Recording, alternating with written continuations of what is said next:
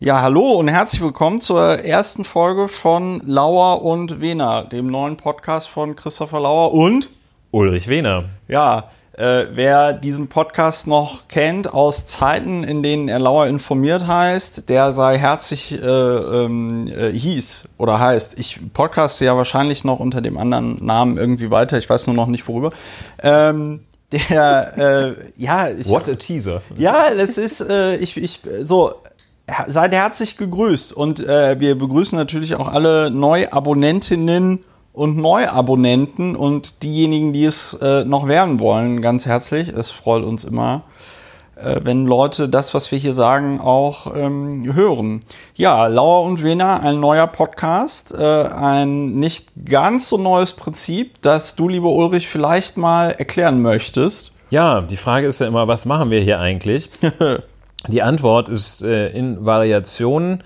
Wir möchten das konstruktive Misstrauensvotum sein. Äh, wir möchten unsere Meinung, soweit uns das gelingt, manchmal schweifen wir von diesem Weg ab, auf Basis von Fakten ausdrücken. Wir möchten soweit uns das gelingt, hinter die Dinge ein wenig schauen. Ähm, das, was man vordergründig sieht, ist manchmal nicht das, was eigentlich da im Hintergrund ist. Das Platons Höhlengleichnis mäßig. man sitzt da und sieht die Schatten am Ausgang oder an der Höhlenwand und denkt, aha, das ist das Leben. Und in Wirklichkeit stellt man dann fest, das, was die Schatten wirft, ist das eigentliche Objekt und dann stellt man fest, das ist es auch nicht. Und wir versuchen auf diesem wir Weg jetzt in diesem Podcast über Höhlen oder was möglichst weit äh, aus der Höhle hinaus zu bewegen.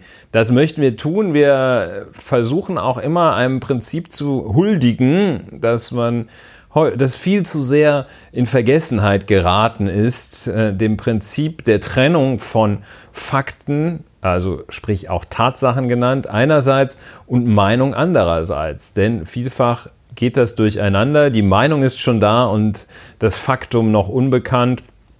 Und dem möchten wir gerne Abhilfe schaffen, jedenfalls einen Beitrag dazu liefern, diesen ganzen Wahnsinn für uns selbst und für andere besser verarbeiten, bearbeiten und überleben zu können. Ja, ähm, äh, das heißt, wir sprechen hier vor allen Dingen über die Dinge der Woche. Wenn äh, wir mal zwei Wochen aus irgendeinem mir unerfindlichen Grund nicht gepodcastet haben, reden wir auch über die Dinge aus den letzten zwei Wochen. Aber ähm, vor allen Dingen mit dem Fokus auf äh, Politik, aber auch gesellschaftliche Themen. Ganz oft reden wir zum Beispiel auch über den Klimawandel und die durch den Menschen verursachte Klimakatastrophe und darüber, dass es ähm, sehr ungemütlich wird. Es ist ein Anliegen, das äh, ich habe. Und ähm, wir reden aber auch ganz viel über Politik und politische Zusammenhänge. Äh, das äh, liegt daran, dass ja, äh, Ulrich sich für Politik interessiert und ich war früher mal äh, Mitglied des Berliner Abgeordnetenhauses. Und äh, deswegen haben wir beide äh, schon auch so ein bisschen einen politischen äh, äh Hintergrund. Und ja, äh, es geht hier bunt durch. Äh, wir wollen auch ähm, ab demnächst dann, das hatten wir in dem anderen Podcast schon angekündigt, ähm, auch noch Gäste dazu holen, insbesondere weibliche Gäste, äh, einfach aus dem Grund, um da diese männliche Perspektive, die wir haben, ein bisschen ja, äh, zu brechen durch eine Frau, die äh, dann nochmal andere ähm, Einblicke hat. Ich bin auch sehr äh, positiv, dass das nächste Folge bereits passieren könnte. Ja, und wie immer freuen wir uns natürlich über ähm, Anregungen und Feedback. Das könnt ihr uns per E-Mail schreiben oder äh, ihr schreibt es auf Twitter. Twitter ist äh, deswegen eine gute Überleitung, weil dieser Podcast hat auch einen Twitter-Account der heißt Ed Lauer und Wehner. Das hätte man beim Namen dieses Podcastes gar nicht gedacht. Ähm, das heißt, ihr könnt uns auch auf äh, Twitter abonnieren. Äh, die Webseite heißt, wie gesagt, lauer und wena.de. Es gibt verschiedenste Möglichkeiten, diesen Podcast zu abonnieren. Wenn man ein iPhone oder Apple-Gerät hat, macht man das über iTunes. Und wenn man äh, ein Gerät hat, auf dem Spotify installiert ist, kann man zum Beispiel auch über Spotify jetzt unseren Podcast hören.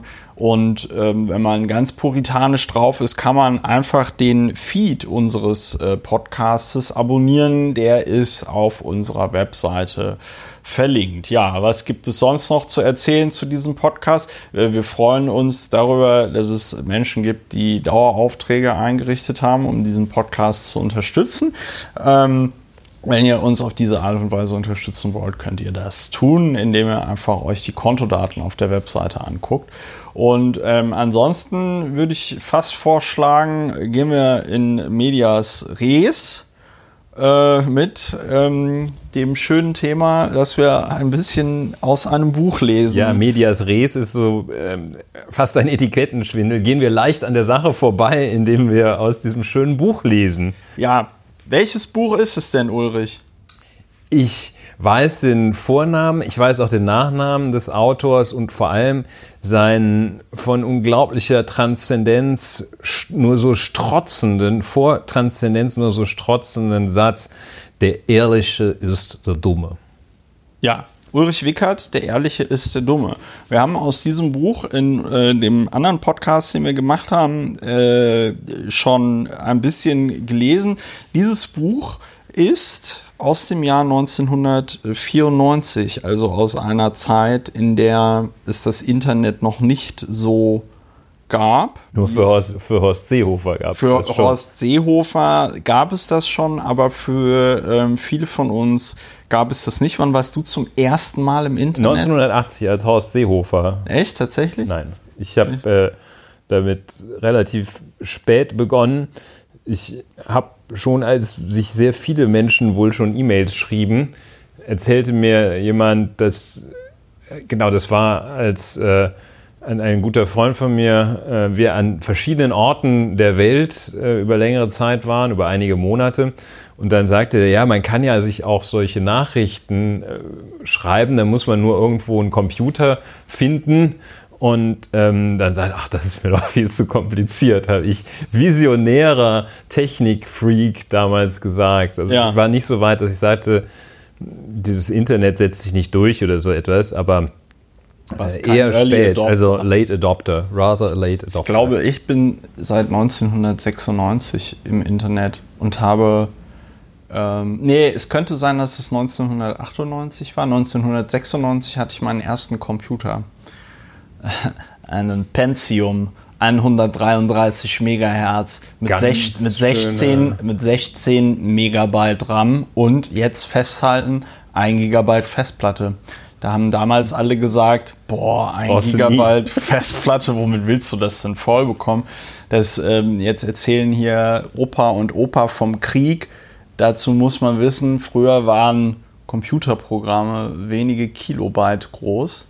Und wenn ein Spiel zum Beispiel 10 Megabyte groß war, dann war das also schon wirklich riesengroß. Und als dann so die ersten Computerspiele rauskamen, die 100 Megabyte groß waren, da gab es auch ähm, Diskussionen darüber, wo das denn jetzt noch hinführen soll. Soll man sich jetzt auf einmal irgendwie 10 Gigabyte Festplatten kaufen oder so? Ja, ja Wahnsinn. das äh, ist Wahnsinn, wenn man sich überlegt, dass das alles noch gar nicht so lange ähm, her ist äh, und wir jetzt von, weiß ich nicht, 1 Terabyte, 2 Terabyte, 3 Terabyte Festplatten erzählen und das alles nur noch ein Apfel und ein Ei kostet im Vergleich zu früher. Ja, ja. ein bisschen teasend können wir sagen, dass wir am Ende, nicht am Ende, aber in einem erheblichen Block des Podcasts auch auf ein Thema einzugehen, gedenken, dass es sowohl 94 als auch 74 äh, als auch 2019 gab und gibt. Was? Das Tempolimit? Das Tempolimit. Ja, wir reden auch über das Tempolimit. Also 1994 kam dieses Buch raus. Ich halte hier eine Ausgabe aus dem Jahre 2010 in der Hand, was ich schon ziemlich beeindruckend finde, was zeigt, dass sich dieses Buch sehr gut verkauft hat und anscheinend noch immer äh, verkauft. Äh, müsste man jetzt gucken, ob es noch immer, ähm, ich meine, 2010 ist mittlerweile auch schon neun Jahre her, meine Güte. Ähm, ob das sich noch immer so gut verkauft, ich wage es zu bezweifeln. Äh, Ulrich hat mir dieses Exemplar zu Weihnachten geschenkt. Als ich kürzlich in Bonn war, habe ich für sage und schreibe 1 Euro die gebundene Ausgabe äh, gekauft. Das war aber auch nicht die Erstauflage, sondern ich glaube die vierte Auflage ja, oder aber so. Aber aus dem Entstehungsjahr dieses Werks. Ja, was also, und das war halt 1994, als Bücher noch richtig aufgelegt wurden. Ne? Also, wo das nicht so war, dass du mit, weiß ich nicht, 2000 verkauften Büchern schon in der ähm, Spiegel-Bestsellerliste ähm, äh, warst. Ähm, der Ehrliche ist der Dumme, das sagt normalerweise Ulrich immer, aber das sage ich heute mal. Ähm, das, das macht sich den sogenannten Barnum-Effekt äh, äh, zunutze, nämlich, dass man einfach Dinge sagt, denen jeder zustimmen kann, weil sie so allgemein sind. Der, ähm, äh, ja, die sind so allgemein, da kann jemand zu, jeder es wird zustimmen. Kein ganz leichtes Jahr. Ja, genau. Ähm, jetzt werde ich hier mal irgendwas vorlesen. Genau. In den USA wird Präsident Bill Clinton, das Seite 200, äh, Seite 152. In den USA wird Präsident Bill Clinton wegen seiner Investitionen, die unter dem Namen Whitewater durch die Presse wandert, über Monate hinweg beschuldigt, obwohl ihm niemand etwas Ungesetzliches, nicht mal etwas Unmoralisches vorwerfen kann. Aber der Tenor lautet, vielleicht kommt doch etwas raus. Genauso ist es, wenn irgendeine Frau ihn beschuldigt sie vor Jahren sexuell belästigt zu haben. Die Sensation wird bereits verkauft, egal ob sie stimmt. Die wirklich wichtigen politischen Informationen treten dahinter zurück. So scheint es bei einem Treffen von Bill Clinton und Helmut Kohl auch wichtiger, was und wie viel beim Italiener, was und wie viel sie beim Italiener essen, als worüber sie reden. Ja, Fassungslos Ulrich, lässt einen das zurück. Ulrich Wickert mit Medienkritik. Das finde ich ganz geil, weil also bei dem ersten Satz hätte ich ihm ja noch fast zugestimmt, dass er da etwas kritisiert, ne, Barnum-Effekt. dass er da etwas kritisiert, wo man sagen kann, okay, äh, die Tendenz der Presse zu skandalisieren, in der Tat ein Problem. Aber dann mit diesem zweiten Satz, da zeigt sich, dass zwischen 1994 und 2019 dann doch noch mal ähm, einiges äh, äh, äh, passiert ist. Also, ins, ne, also genau so geht es, wenn irgendeine Frau ihn beschuldigt, sie vor Jahren sexuell belästigt zu haben. Ähm, das ist, das ist schon irgendwie krass, oder? Ja, man hört so ein bisschen heraus, dass, äh, der, dass die Tatsache, dass es vor Jahren erfolgt ist, doch nach der in diesem Satz zum Ausdruck gebrachten Meinung das Ganze per se schon irrelevant machen ja, soll. Vom Ding irgendeine Frau. Und irgendeine Frau ist so, so dieses ist so, dahergelaufen. So Flittchen. Ja, ne? also da so, kommt so ein dahergelaufenes da, ja, Flittchen kommt, und sagt, da kann ja das jeder ist schon kommen. fünf Jahre her und dann kommt die da noch um die Ecke gebogen. Ja, da hat sich etwas getan, dank ja. MeToo. Dank MeToo. Beziehungsweise dank MeToo verkürzt es wahrscheinlich auch. Da möchte ich jetzt selbst gar nicht so viel drüber reden, weil es da tatsächlich viel gibt, äh, was auch mir als nach eigener Auffassung und Einschätzung aufgeklärtem Manne äh, entgangen ist, was ich gar nicht so verstanden habe und verstehe, da möchte ich mir doch vieles auch von aufgeklärten Frauen noch erklären lassen. Es gibt so ein, ich hatte jetzt ein Erlebnis auf der Veranstaltung so einer Strafrechtler-Tagung in Frankfurt, da kommen so die äh, etwas edleren und die, die, sich für etwas edler halten. Ähm, in der zweiten Gruppe ich. und tata, und ähm, treffen sich da und reden ganz schlau. Und ähm, da war in diesem Jahr eine Mitarbeiterin, eine relativ junge Mitarbeiterin von uns dabei. Und die fragte ich dann äh, am Montag, wie sie das da gefunden hat. Und die sagte, diese Abendveranstaltung, das sei ja schrecklich gewesen. Da wird man ja nur angegraben von irgendwelchen Anzugträgern, die sich für die Gabe Gottes an die Menschheit halten. Und ich dachte, erstens, das gäbe es gar nicht mehr. Dieser Brüderle-Effekt, der um die Ecke biegt und sagt, Mensch, Sie haben aber hier, Sie könnten aber auch zwei Dirndl ausfüllen oder eins oder sowas. Und ich dachte erstens, das gäbe es gar nicht mehr. Ich dachte, also zweitens, das gäbe es da jedenfalls nicht. Und äh, die sagte also aber... Insbesondere bei Juristen, ne? ja, nicht also wegen Juristen, sondern äh, ja. ich dachte, also die wären ja, ich weiß auch nicht, warum ich das gedacht habe. War ich, ich ganz, war ich, ich ganz überrascht. Ich, ich wär, wär so ein ganz simpler, also ganz wirklich primitiv, ist ja jetzt nicht irgendwie ein Riesenexperiment, das wir da durchgeführt haben. Ein ganz simpler Perspektivwechsel. Die ist äh, mehr als ein Jahrzehnt jünger als ich und hat sich das da angeguckt und da, da sind die also irgendwie wie so Lenkraketen auf die zu äh, geschossen und äh, haben also auch so richtig blöde Sachen. Ne? So ja, aber meinst du, aber meinst du nicht, dass, aber also ich, ich mich verwundert das jetzt gar nicht und zwar einfach aus dem Grund, dass ich mir denke, dass doch gerade dieses ganze Tagungswesen in allen möglichen Berufen doch ähm, eigentlich auch vor allen Dingen dann dazu dient, auf diesen Tagungen irgendwie fremd zu gehen. Ja, also mir war so. Den ich, Eindruck hatte ich auch. Ich höre das, ich höre das aus, aus dem Bereich Medizin, dass so auf äh, Ärztekongressen äh, da unglaublich viel passiert, ja, äh, und das, ja, also von daher wundert mich das nicht, dass ich das äh, so höre. Ich finde das zu einem gewissen Grad auch ja zumindest in Ordnung, dass sich Leute anbaggern auf Veranstaltungen. Es ist halt vielleicht ein bisschen peinlich, wenn ähm, das nicht so ganz mit dem offiziellen Programm der Veranstaltung zusammenpasst, also wenn da so eine gewisse Fallhöhe da ist. Ne? Ja, also sprich, Rainer Brüderle macht die, ähm, wie hieß sie nochmal? Jahre jünger. Die ist jetzt die Leiterin von tagesschau.de ähm, oder von BuzzFeed.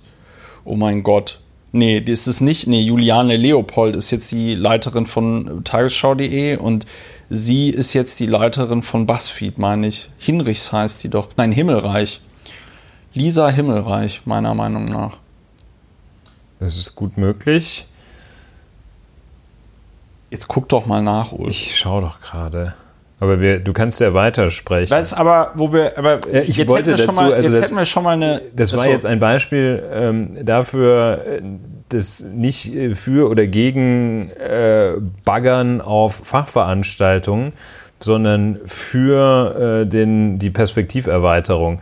Und ähm, einfach diese Veranstaltung, auf die ich irgendwie seit fünf oder sieben Jahren, fünf oder sieben, nicht sechs Jahren gehe. Hast dich gewundert, dass du noch nie gewundert. angebaggert worden bist. Ja, ne? ich kann mir das auch gar nicht vorstellen, weil da sind also praktisch nur Männer. Ja. Insofern ist da die Auswahl auch. Da muss man ich muss auch ganz ehrlich sagen, ich finde angebaggert werden sehr schwierig. Also die zwei, drei Male, die mir das als Mann passiert ist, durch äh, Frauen sogar, ähm, also fand ich sehr unangenehm.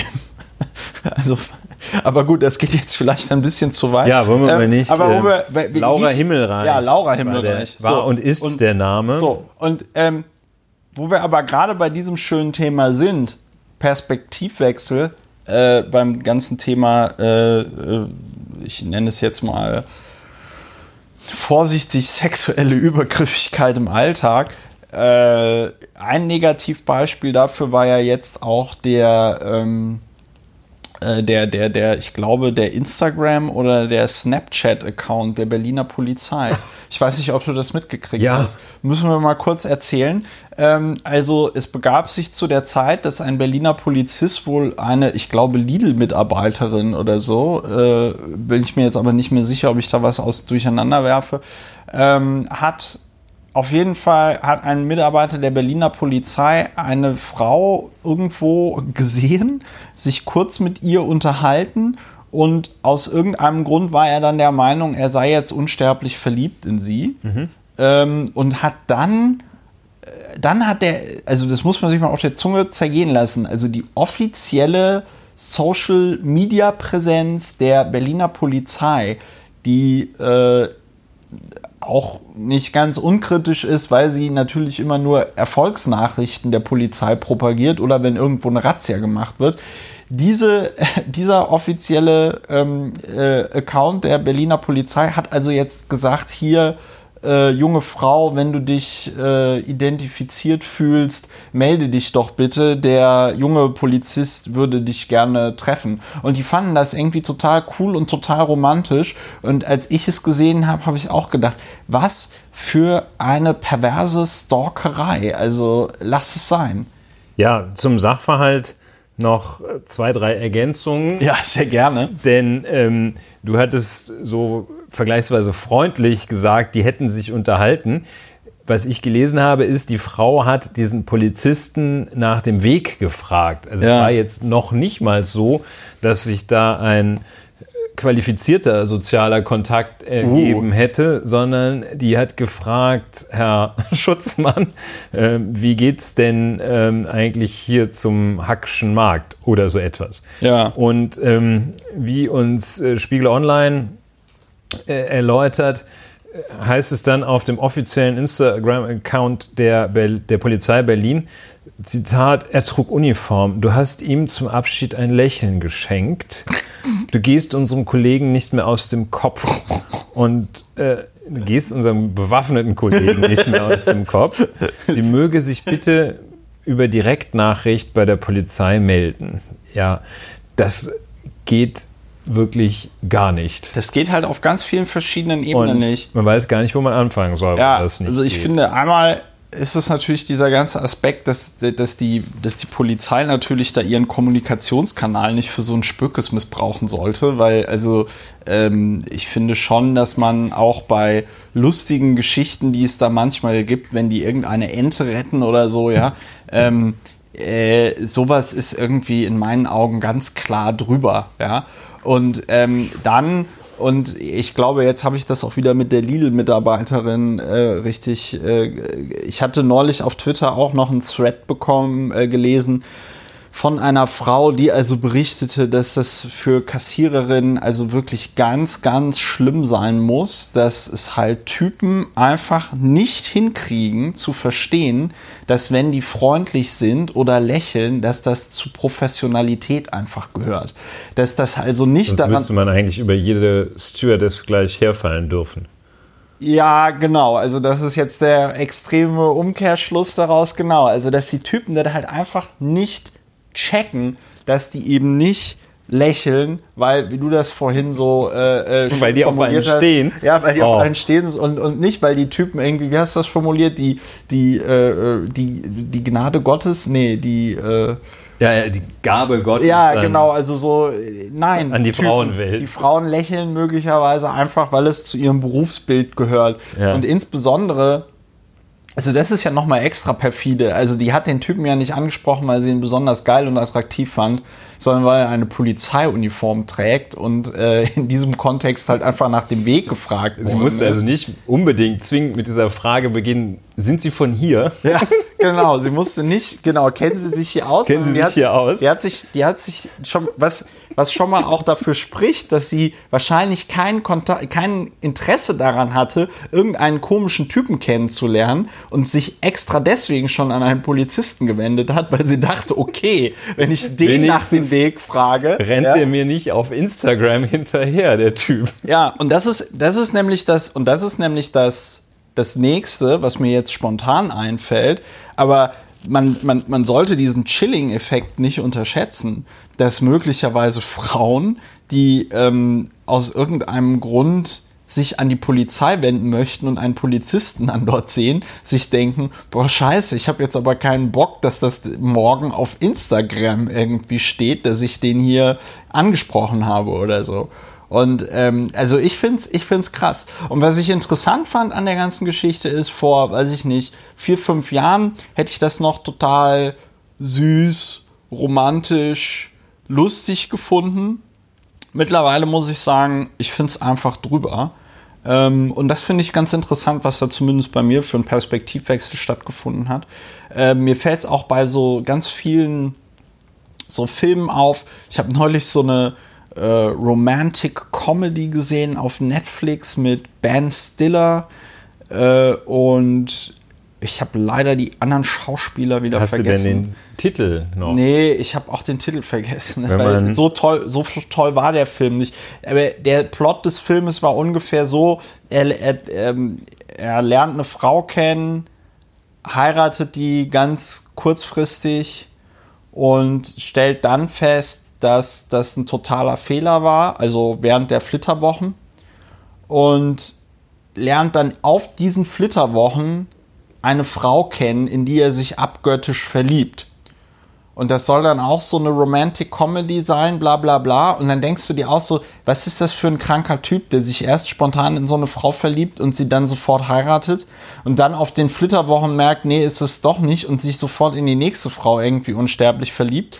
Und das geht dann halt so weit, dass er gegen Ende des Filmes in das Haus dieser Frau, die mittlerweile mit einem anderen Mann verheiratet ist, einbricht, um ihr, während sie, während sie schläft, um sie zu wecken, um ihr dann irgendwie zu sagen, komm zurück, komm zurück. Hast du was da gefunden? Und genau. Das ist ein Moment, Ja. da weiß man inzwischen Nach sieben Tagen dass, dass ausgeballert. Nee, nach sieben. Tagen ausgeflittert. Wie hast du den denn jetzt so schnell Und- gefunden? Was hast Ja. du denn gesucht? The Heartbreak Kid heißt der. Ja, aber was hast du denn gesucht? Ich habe Ben Stiller Romantic Comedy ah, okay. gesucht. Schade, ich hatte gedacht, du hättest irgendwas Verfänglicheres äh, gesucht. Ja, wichtig ist, dass äh, der, der Film aus dem Jahr 2007 ist und da sich offenbar in der Tat einiges getan hat.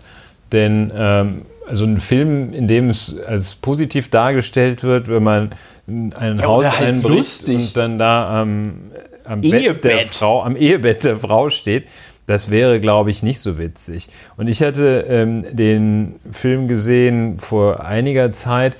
Das war ähm, Gott, müsste man eigentlich, wenn man, das ist furchtbar, man darf solche Geschichten erst erzählen, wenn man, wenn man den Filmtitel hat.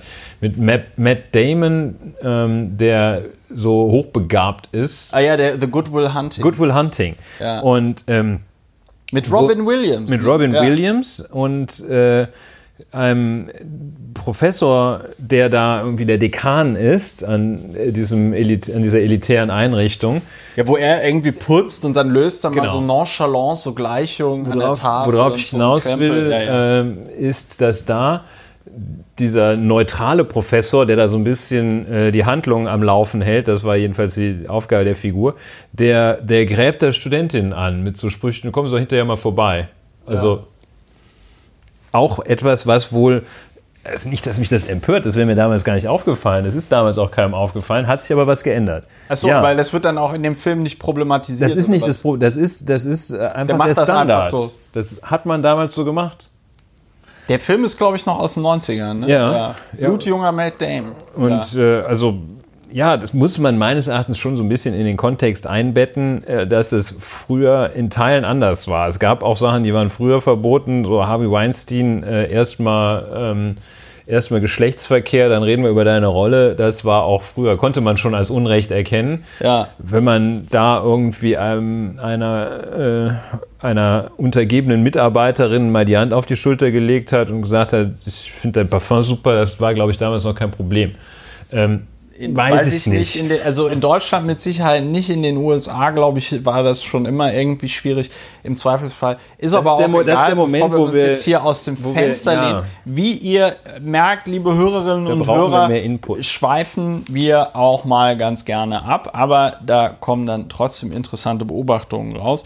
So, äh, bevor wir äh, über das große Thema Tempolimit und äh, die damit verbundenen anderen, du hattest noch ein paar kleine Sachen, über die du reden wolltest.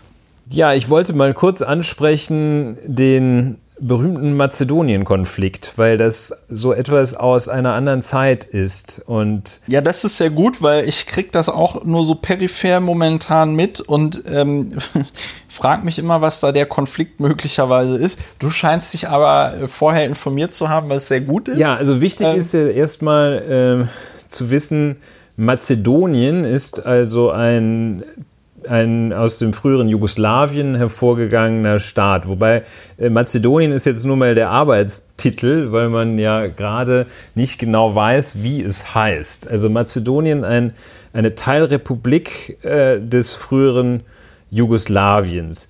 Äh, Mazedonien oder die Republik Mazedonien oder wie es möglicherweise demnächst heißt Nordmazedonien grenzt im Norden an Griechenland. Ähm, in, auf dem Gebiet des heutigen Griechenlands äh, gibt es auch eine Region oder eine Region, die ebenfalls Mazedonien, Makedonien heißt.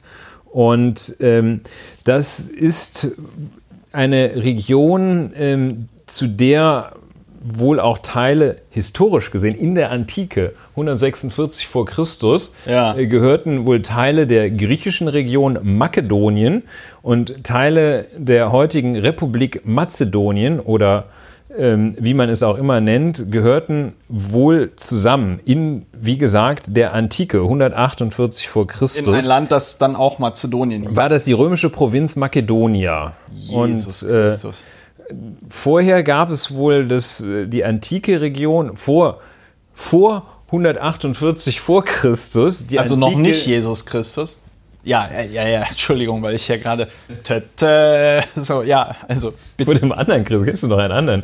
Nein, Je ich Jeepes kenne nur einen. Christ so, kennst Jeepes, du noch, Jeepes Christ kenne ich Und, auch, aber ähm, gut. So, jedenfalls, also äh, vor 148 vor Christus, als das zur römischen Provinz Makedonia wurde. Wir reden hier also über einen Sachverhalt, der ungefähr 2160 Jahre her ist, 70. Ja, ja. und da war es, besiedelten diese Region die antiken Makedonen. Und ähm, ja, das hat sich über Jahrtausende gehalten und ähm, dann ist das die heutige Republik Mazedonien, Hauptstadt Skopje, das hat man ja auch schon mal gehört, ist also Teil des jugoslawischen Konglomerates geworden. Und dann mit dem Balkankonflikt, dem sogenannten Anfang der 90er Jahre, hat sich, äh, also haben sich ja verschiedene Serbien, Kroatien ja.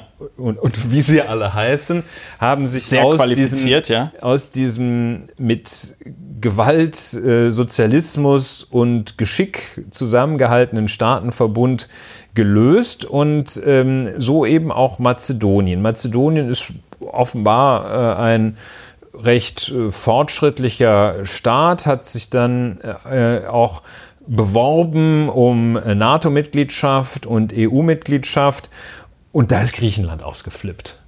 Und äh, Griechenland sind wild nicht, geworden. Sind die, sind die, jetzt nicht sogar schon in der EU? Nein. Nee äh, noch nicht Griechenland wild geworden und äh, durch deren EU-Bewerbung.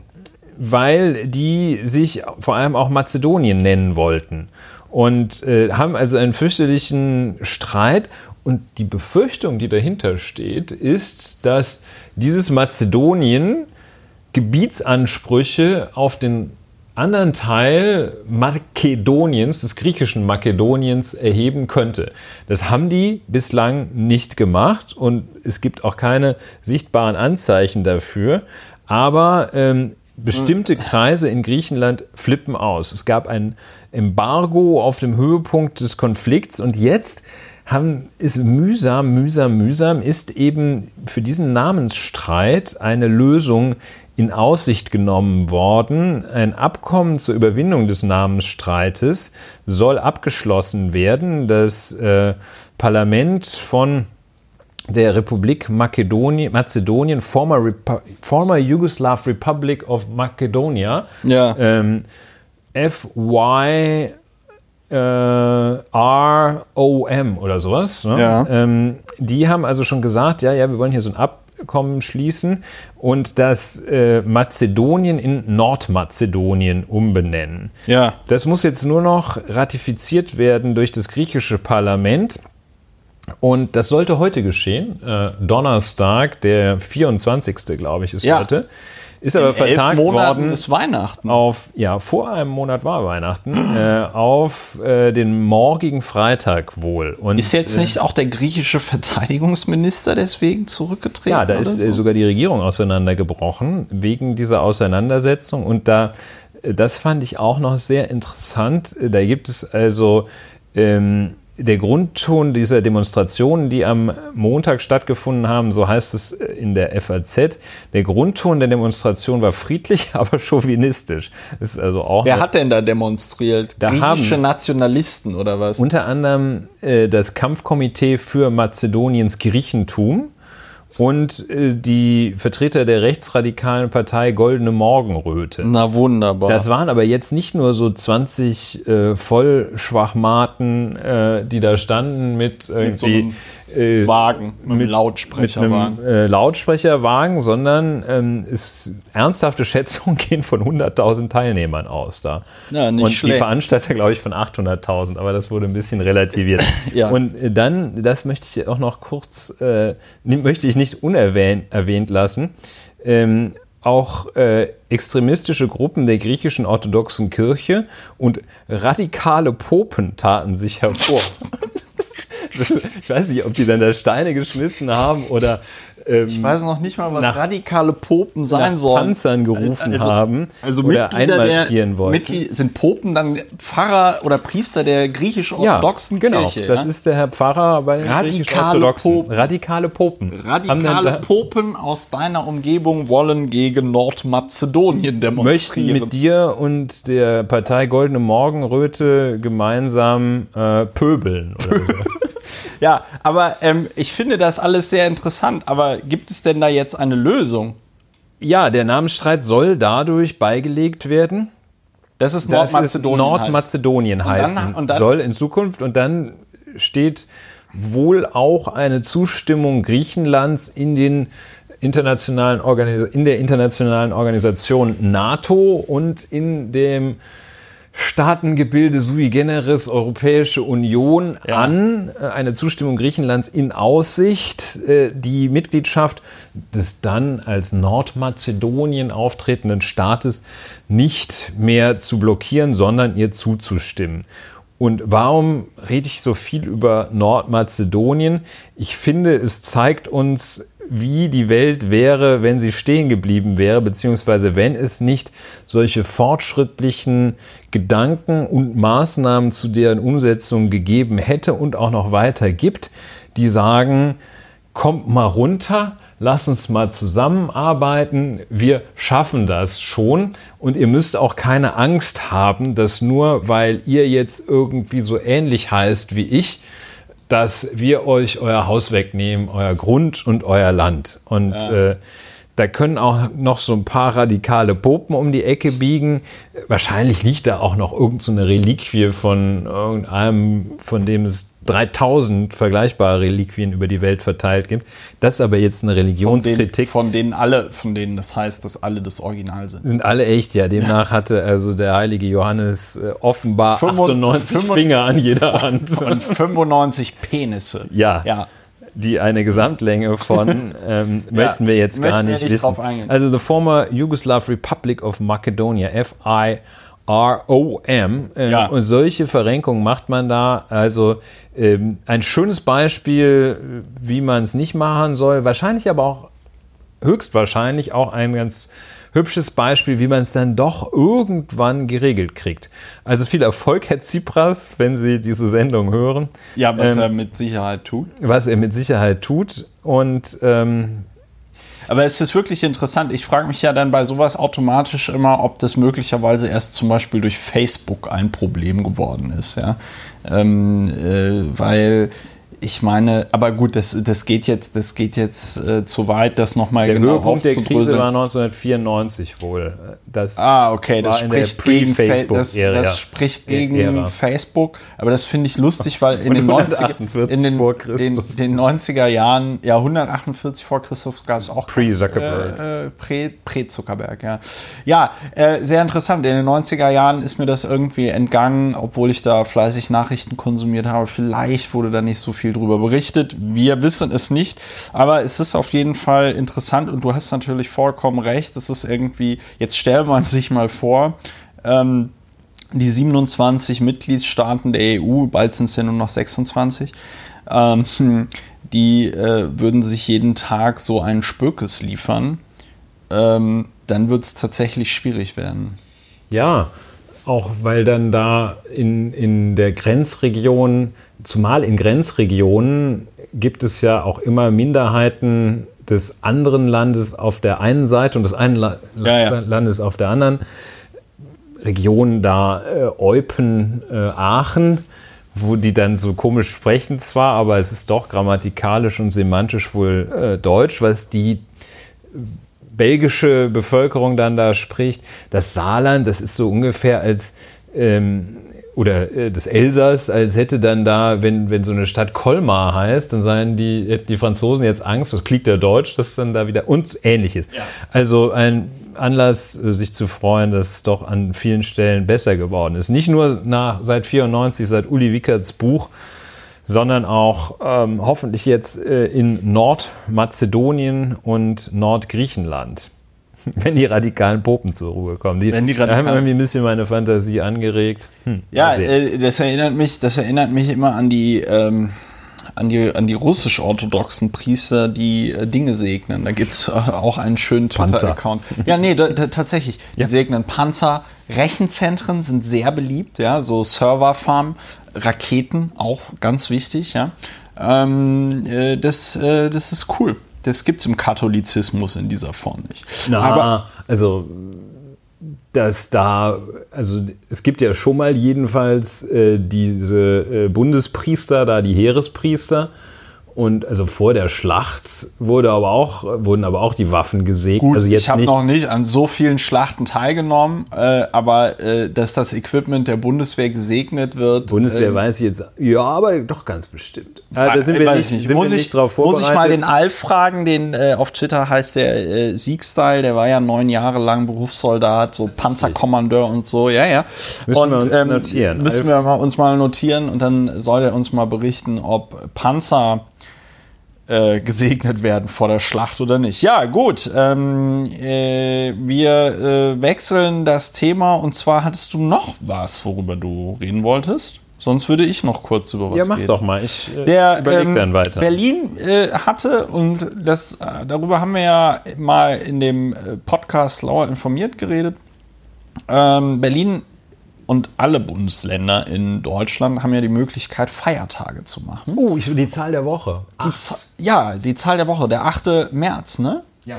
Genau, der 8. März ist jetzt in äh, Berlin ein ähm, Feiertag. Und was ist das? Der Weltfrauentag. Und äh, man wartet schon fast auf die äh, Typen, die fragen, wann ist der Weltmännertag? Feiertag? Ja, Aber bislang den- alle anderen, alle 364 anderen Tage. Ja, und ist, ja, und den Herrentag halt, ne? Aber Plus Herrentag. Plus Herrentag. So, aber ähm, äh, Spaß beiseite. Aber das fand ich auf jeden Fall äh, sehr gut. Richtiges Signal, wichtiges Signal. Gleichzeitig natürlich meine Kritik, die ich immer äußere, wenn es um dieses Feiertagsthema geht. Chance vertan. Man hätte auch den Mittwoch zum Feiertag machen können. Ich glaube, nichts würde sich besser auf die ähm, Stadt auswirken, als jeden Mittwoch zu einem gesetzlichen Feiertag zu machen. Ja, Du stimmst mir zu. Ich- Sehr gut. stimme dir zu. Lass das gerade noch so etwas nachhallen. Mittwoch finde ich auch gut. Leute, die die Arbeitszeit verkürzen auf. Achso, beim letzten Mal hatten wir 100 Jahre 40-Stunden-Woche. Nee, Nee, wir hatten 100 Jahre Frauenwahlrecht. Nee, da haben wir nicht drüber geredet. aber haben der beim letzten Mal, Male. ne, beim letzten Mal hatten wir auch darüber geredet, dass die FPÖ in äh, äh, Österreich äh, die 60-Stunden-Woche eingeführt hat. Nee, wir hatten äh, 100 Jahre 8-Stunden-Tag, wobei man berücksichtigen musste, dass, glaube ich, Samstag und äh, in der Anfangsphase auch Sonntag noch dazu zählten. Ähm, ja, wie dem auch sei, also Leute, die äh, die Arbeitszeit verkürzen und einen ganzen Wochentag aus ihrer Fünf-Tage-Woche rausbrechen, sorgen ja gerne dafür, dass das Freitag oder Montag ist, Ja. aus naheliegenden Gründen. Aber die Besinnung und die Betrachtung des eigenen Lebens gelingt doch noch deutlich besser, wenn es zum Beispiel der Mittwoch ist. Äh, ein Tag, an dem äh, man jetzt nicht das Wochenende einfach verlängert und womöglich durchbräst, sondern ein Tag, an dem man ansonsten sich anderen Dingen widmet, dann aber der Reflexion, der Einkehr. Das kann man empfehlen. Ich meine, kann man ja auch machen, wenn kein Feiertag ist, oder? Ja, nee, darum ging es mir nicht. Mir ging es schon darum, dass der Mittwoch ein Feiertag wird.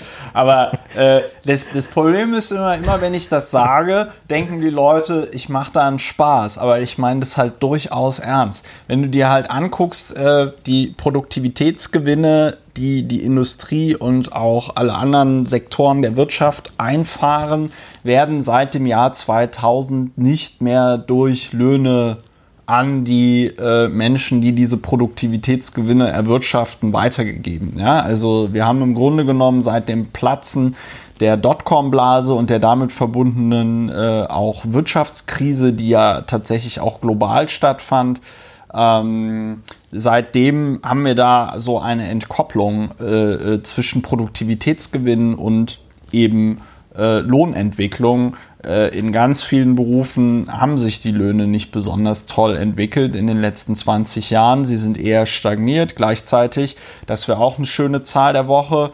Oxfam-Studie, 27 äh, Menschen, also wir reden hier tatsächlich von 27, ja, wir reden nicht von 27.000 oder 27 Millionen, sondern wir reden von 27. 27 Menschen, ähm, die würden also alle in einen Bus reinpassen, in einen kleinen Bus, äh, besitzen so viel wie 3,8 Milliarden Menschen. Das ist einmal die Volksrepublik China, einmal die äh, äh, Indien. Äh, einmal Indien, einmal die Europäische Union und einmal die USA und Kanada, glaube ich. So ungefähr. Das könnten so 3,8 äh, äh, Milliarden Menschen sein. Ähm, will damit sagen, äh, wir haben also diese, diese, diese Schere irgendwie wird nicht nur irgendwie, sondern auch nicht irgendwie wird die, wird der von uns erwirtschaftete Reichtum nicht an die Leute weitergegeben, die ihn erwirtschaften, sondern er landet bei einigen sehr wenigen Menschen. Und da wäre wenigstens der Mittwoch als Feiertag mal ein easy peasy Ausgleich, den der Staat dort machen könnte. Ja, schöne Idee. Ob ich jetzt wirklich mich gleich der Forderung, den Mittwoch zum Feiertag machen, in vollem Umfang anschließe, vermag ich jetzt nicht zu entscheiden. Aber dass man statt die Autos immer größer werden zu lassen und die Fernseher äh, expandieren zu lassen und ähnliches und noch weiter in den Urlaub zu fliegen äh, oder was auch immer. Ähm, statt das also auszuweiten, ist es sicherlich eine Überlegung, Wohlstandsgewinne in Freizeit umzuwandeln. So, ja, ja dieser Forderung schließe ich mich insoweit an und äh, würde kurz überleiten zu einer Bevölkerungsgruppe, über die wir vorhin schon gesprochen hatten. Die wichtige, nicht die Bevölkerungsgruppe, sondern ein wichtiger, jetzt ist es ein bisschen ironisch, wollte ich Was eigentlich, ein wichtiger ähm, Frauen. Politischer, ja, ein wichtiger politischer Akteur ist auf der Bühne erschienen, äh, der politischen Bühne erschienen, eine Gruppe von 100 Fachärzten für Pneumologie, so. äh, gemeinhin immer die Lungenärzte genannt, in der, ja. auch in der äh, Qualitätspresse, in den Qualitätsmedien, die Lungenärzte. Die sind so aus der Kiste gesprungen. ja, die, die ne, bei, bei diesen, auf dieser unserer Zeichnerliste, und das ist jetzt auch noch ein Vorweggriff, war auch ein Typ da drauf, der, glaube ich, kein Lungenarzt ist, sondern eine, ja. so einer Lobbygruppe für Automobile vorsaß. Aber es ist auch egal. Auf jeden Fall auf der Liste mit 107 Personen, von denen 99,9 Prozent Lungenärzte sind. Ja, weil Lungenarzt, es gibt ja so verschiedene, das ist halt so eine Über Oberbezeichnung.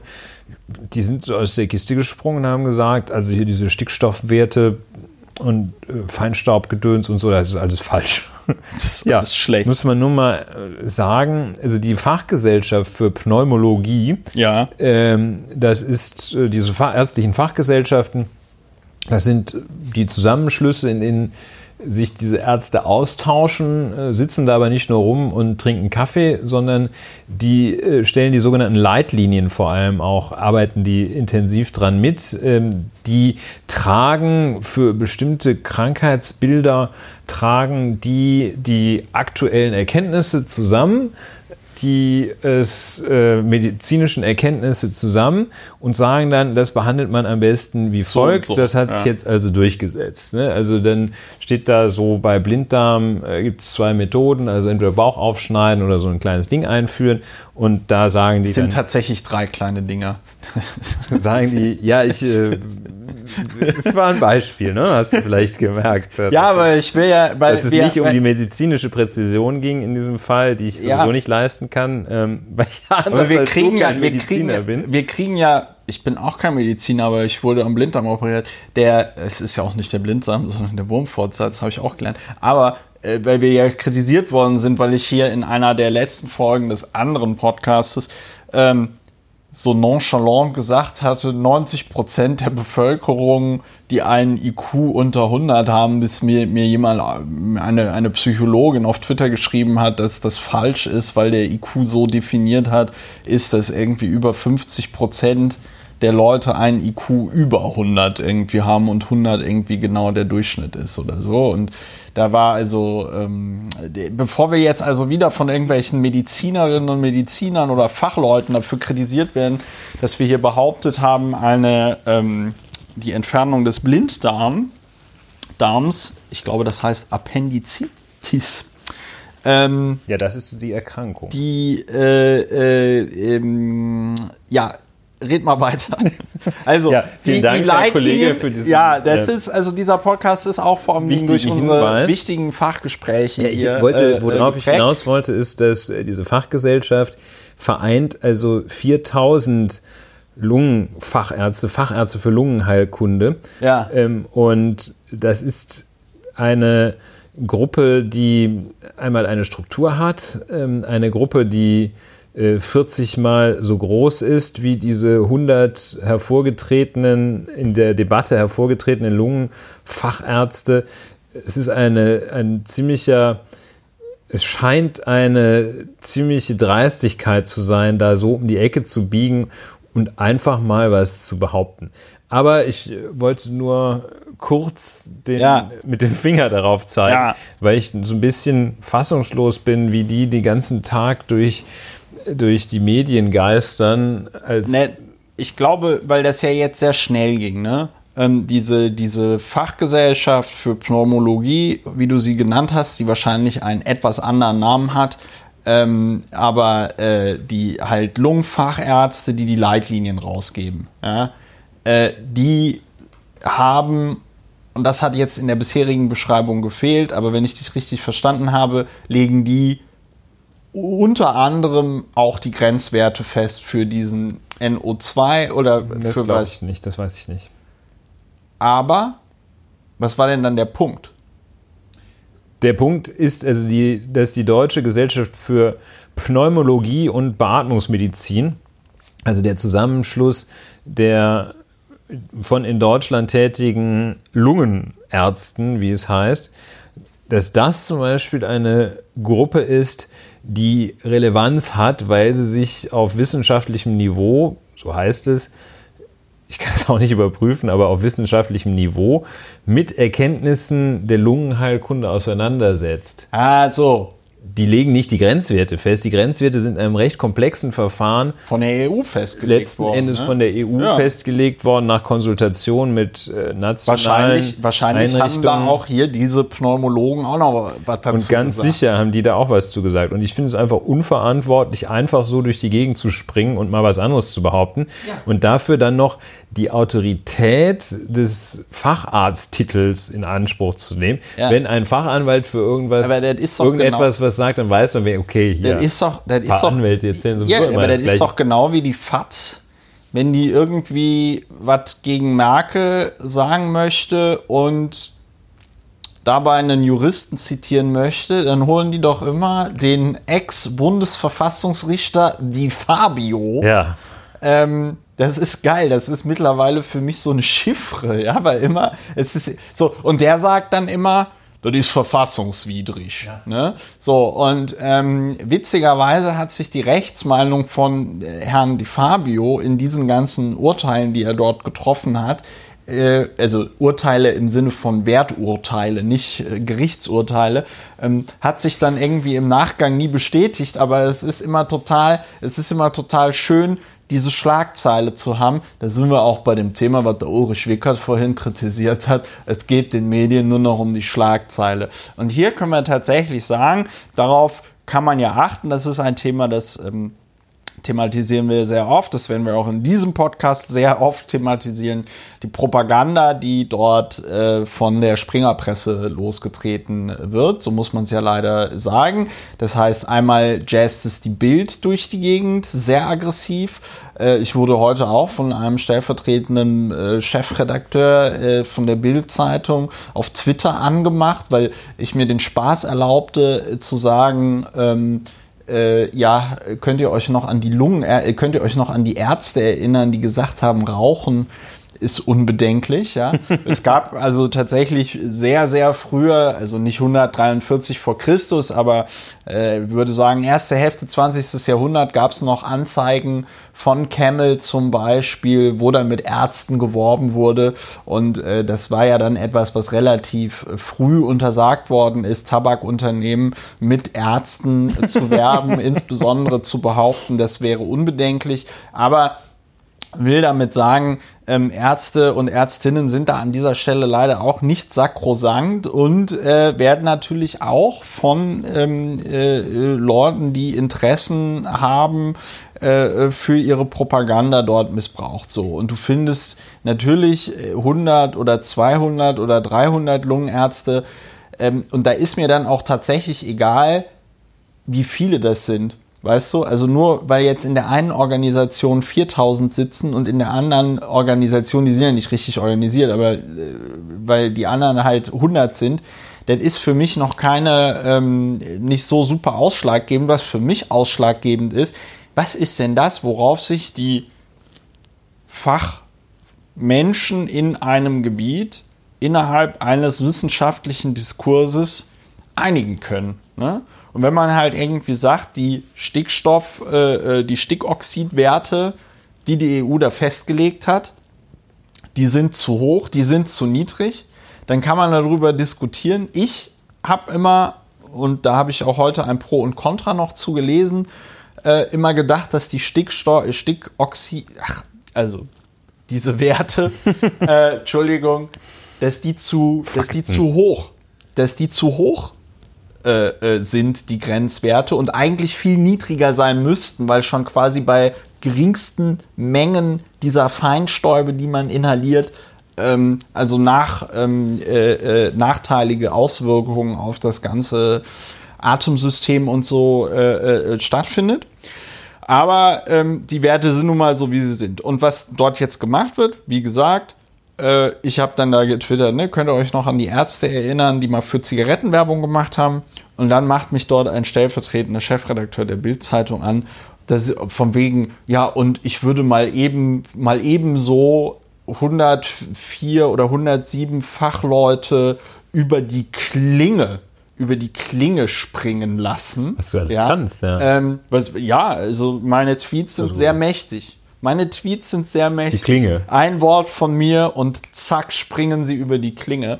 Kommt einem Todesurteil gleich, auch fachlich. Durch diesen Tweet von mir werden die nirgendwo mehr uh, der Christopher schwingt wieder seine Wortklinge. Der, ja, werden die nirgendwo mehr in Deutschland oder auf der ganzen Welt einen Arbeitsplatz kriegen, weil selbst im fernen Shanghai man natürlich meinen Twitter-Stream abonniert hat. Ja. Und durch so einen vagen Tweet, der sich ja noch nicht mal tatsächlich so richtig darauf bezogen hat.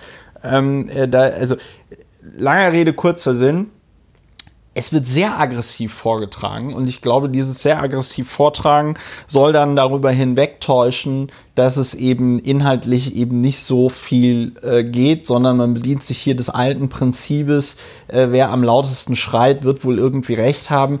Dem ist aber nicht so. Und das ist äußerst, das ist echt äußerst traurig. Und ich glaube in der ganzen Debatte, wie bei vielen anderen Themen, ähm, müsste man tatsächlich einfach, also wenn man das alles irgendwie bescheuert findet, also diesen ganzen Vorgang und, und auch in einer gewissen Weise anstößig, ich finde ich finde das unredlich, was da passiert, müsste man eigentlich ähm, argumentativ äh, und von der, von der Botschaft her einfach eine andere Strategie verfolgen. Nämlich sich gar nicht daran abarbeiten, so wie wir das jetzt getan haben, und da im Detail diskutieren, wie viele Ärzte sind es denn jetzt genau, was sagt denn die Fachgesellschaft oder bababab, sondern einfach ganz knallhart sagen, so Leute, glaubt ihr denn ernsthaft angesichts Jetzt sind wir wieder beim Thema Klimakatastrophe.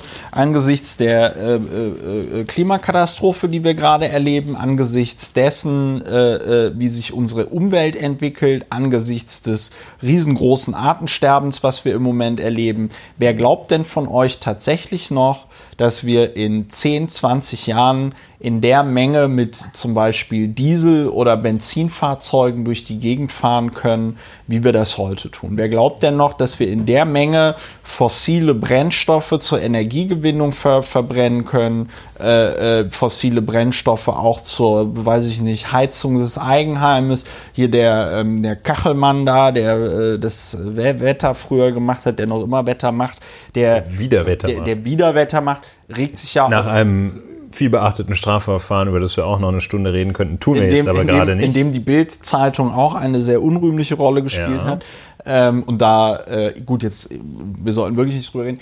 Aber lange Rede, kurzer Sinn. Kachelmann regt sich ja auch immer auf über die Holzöfen und sagt, das sind auch die größten äh, Feinstaubschleudern, die es irgendwie gibt, sich zu Hause so einen scheiß Kamin einzubauen und so. Und da müsste jetzt meiner Meinung nach so eine Argumentation gegen sowas ansetzen, dass, dass man einfach sagt, ja, das ist ja schön und gut, wie viele Ärzte du da jetzt rausgekramt hast, die für die Industrie irgend so eine Studie gemacht haben.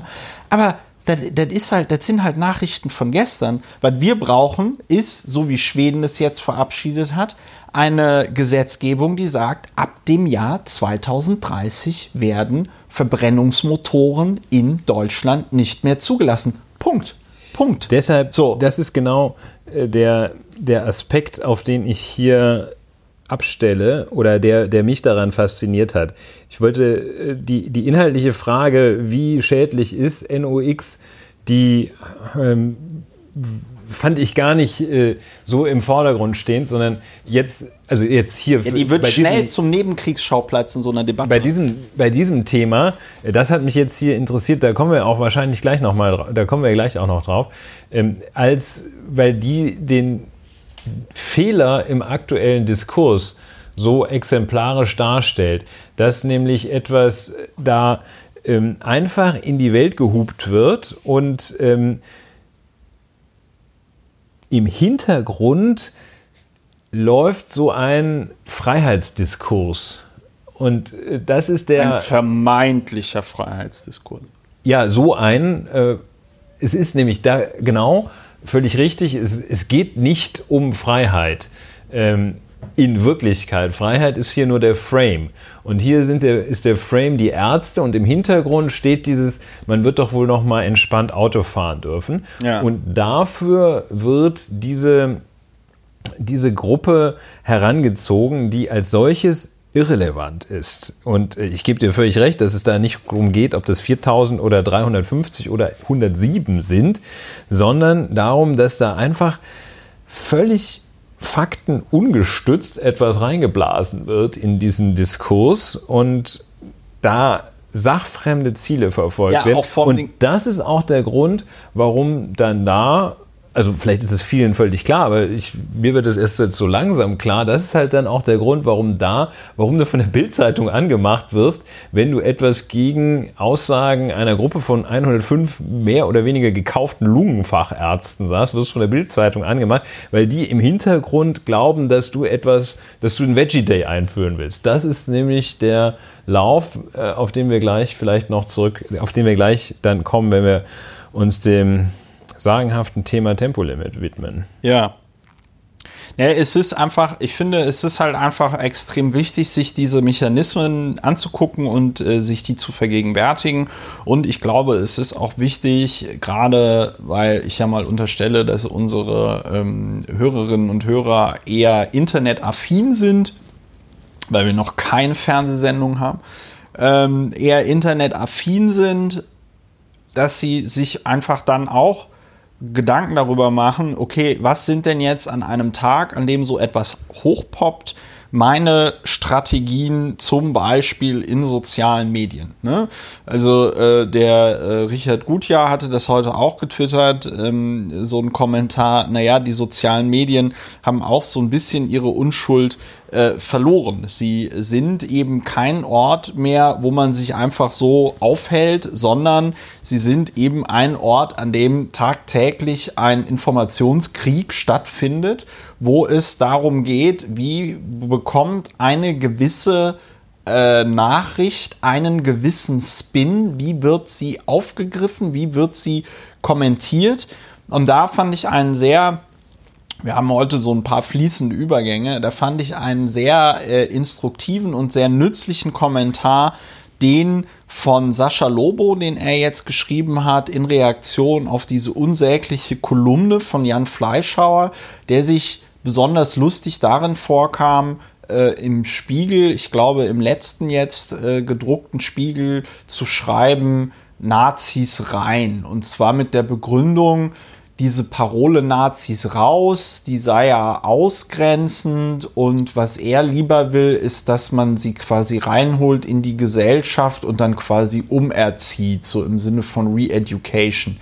Alles totaler Wahnsinn und totaler Schwachsinn, den, und das äh, sagt Sascha Lobo vollkommen richtig, den der äh, Fleischhauer auch nur äh, bringen kann, weil er halt eben zu der Gruppe der privilegiertesten Männer, Menschen überhaupt gehört. Er ist weiß, er ist heterosexuell, er ist ähm, äh, ja, er macht irgendwie Kohle und er muss sich halt wirklich keine Gedanken machen.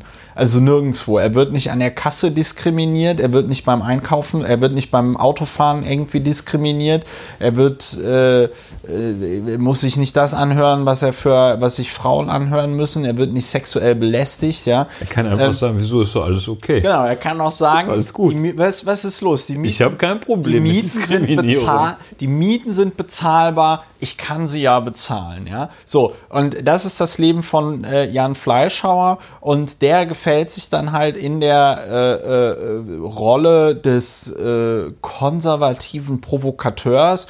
Und das, äh, finde ich, hat äh, Sascha Lobo auch gut zusammengefasst, dass die Konservativen da im Moment einfach die Taktik der Rechten kopieren, dass sie sagen, ähm, die Empörung, die ich erzeuge, die ist schon im Grunde genommen das Ziel. Hauptsache mir geht es, genau, ja. mir geht es gar nicht darum, irgendein konkretes ähm, Ziel zu verfolgen. Also jetzt zum Beispiel tatsächlich, also äh, genau, also Jan Fleischhauer will gar nicht, dass Nazis äh, äh, äh, reinkommen irgendwo. Der hätte auch bestimmt keinen Bock darauf, dass irgendwelche Neonazis bei ihm am Schreibtisch äh, sitzen und sich den ganzen Tag mit ihm unterhalten. Ich habe ja dann, dann so spöttisch, ich hatte dann ja so spöttisch äh, getwittert, äh, wenn Jan Fleischhauer Nazis so toll findet, dann soll er doch ein paar aufnehmen und bei sich wohnen lassen. Ja, ja so, ähm, oder so kann auch bei sich, kann auch so bei sich, im, kann auch bei sich im Garten äh, äh, ein Rechtsrock-Festival veranstalten oder so, wenn er das gut findet und dann äh, gucken, wie die Polizei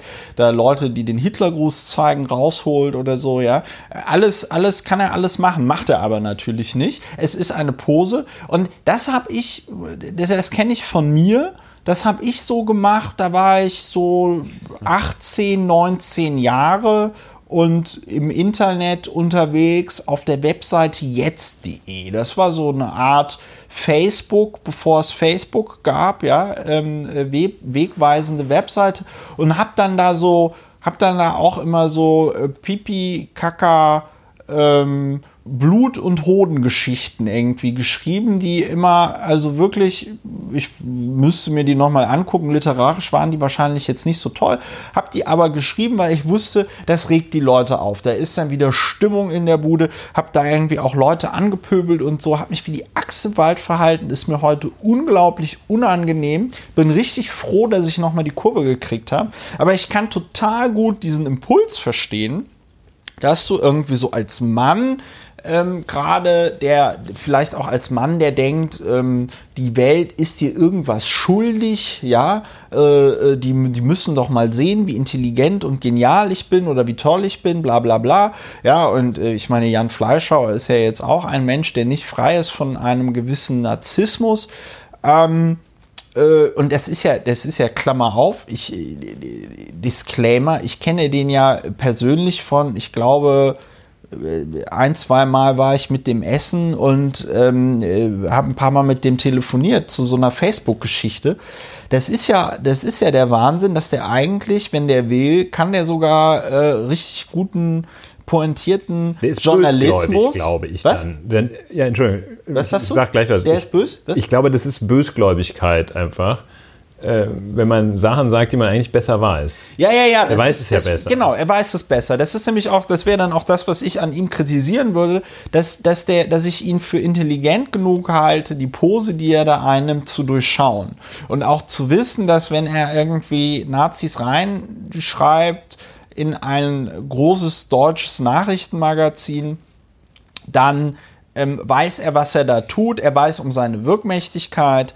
Und ihm geht es am Ende wirklich darum, dass die Leute äh, äh, provoziert Ja. sind. Das ist so, als wenn du irgendwie, äh, ja, du läufst auf die Straße und sagst irgendwie ficken, ficken, ficken und wenn sich einer empört umdreht, sagst du, ha, ha, ha, hast du wohl ein Problem mit ficken oder was, ja? Also weißt du, das ist so, äh, lä- lässt hier 107 Ärzte über die Klinge springen, ja? Das ist alles irgendwie so derselbe Impuls und Ja, da, zwei, zwei Sachen dazu. ja, Und, gerne. Äh, ja, Dankeschön, Herr Kollege. Das äh, eine ist ein Aspekt, den Sascha Lobo da auch noch hervorgehoben hat, nämlich, dass der Titel, die Überschrift ähm, und das, was dann letztlich darunter vertreten wird, also dieser hochprovokante Titel Nazis rein, Ja. und dann hinterher kommt raus so ein windelweiches Re-Education, Umerziehung, worüber man ja sogar gegebenenfalls noch reden könnte, aber worüber keiner reden würde, wenn nicht Nazis raus, äh, Nazis rein drüber gestanden hätte. Das ist der eine Punkt, also ein Etikettenschwindel, also so eine Art, äh, äh, Art Clickbaiting. Ähm, das eine.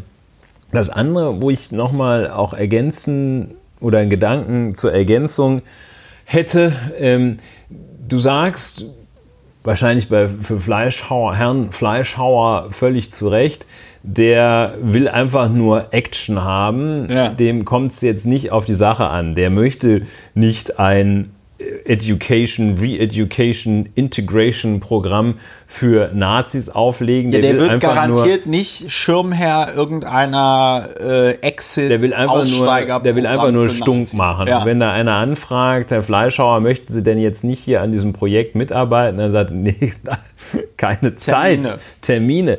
Ähm, so, das heißt, der äh, verfolgt keine Sachziele, hat wahrscheinlich auch keine Agenda. Und da setzt es ja an bei Leuten, die das jetzt nicht nur machen, weil sie bekannt sein wollen, bleiben wollen und es irgendwie geil finden, wenn sie äh, 5000 Likes auf Facebook haben, ähm, sondern die politische Agenda setzt dasselbe, oder wer eine politische Agenda hat, setzt dasselbe Mittel ein ja. Aber verfolgt mit diesem perfiden Mittel auch noch ein perfides Ziel, nämlich sich an die Macht zu bringen. Ja. Das ist ja äh, die AfD-Methode, die machen das ja anders als, ich unterstelle das mal, anders als Herr Fleischhauer, ich unterstelle das Herrn Fleischhauer den guten Willen, äh, anders als der, der das einfach macht, weil er es irgendwie wahrscheinlich auch ganz geil findet und sich natürlich freut, wenn er so einen Stein ins Wasser wirft, sich natürlich freut, was das für Riesenkreise zieht. Ja. Wahrscheinlich ist es bei, könnte ich mir vorstellen, Herrn Ulf Poschardt nicht anders, der dann irgendwie, das kann ich ja auch na- nachvollziehen, das konntest du ja vorhin mit deiner Geschichte auch nachvollziehen, wo du sagst, äh, schreibst du sowas, irgendwie sowas Anstößiges und Ja, freust dich total. auf, ja. Also so, wie so diese, dieses Klingel, Klingelstreich, Ja, ne? genau. Klingelst Ja. und ich meine, das Geilste, was dir passieren kann, ist, wenn du nicht schnell genug wegrennst und dann ruft einer aus dem Fenster, ich dich kriege.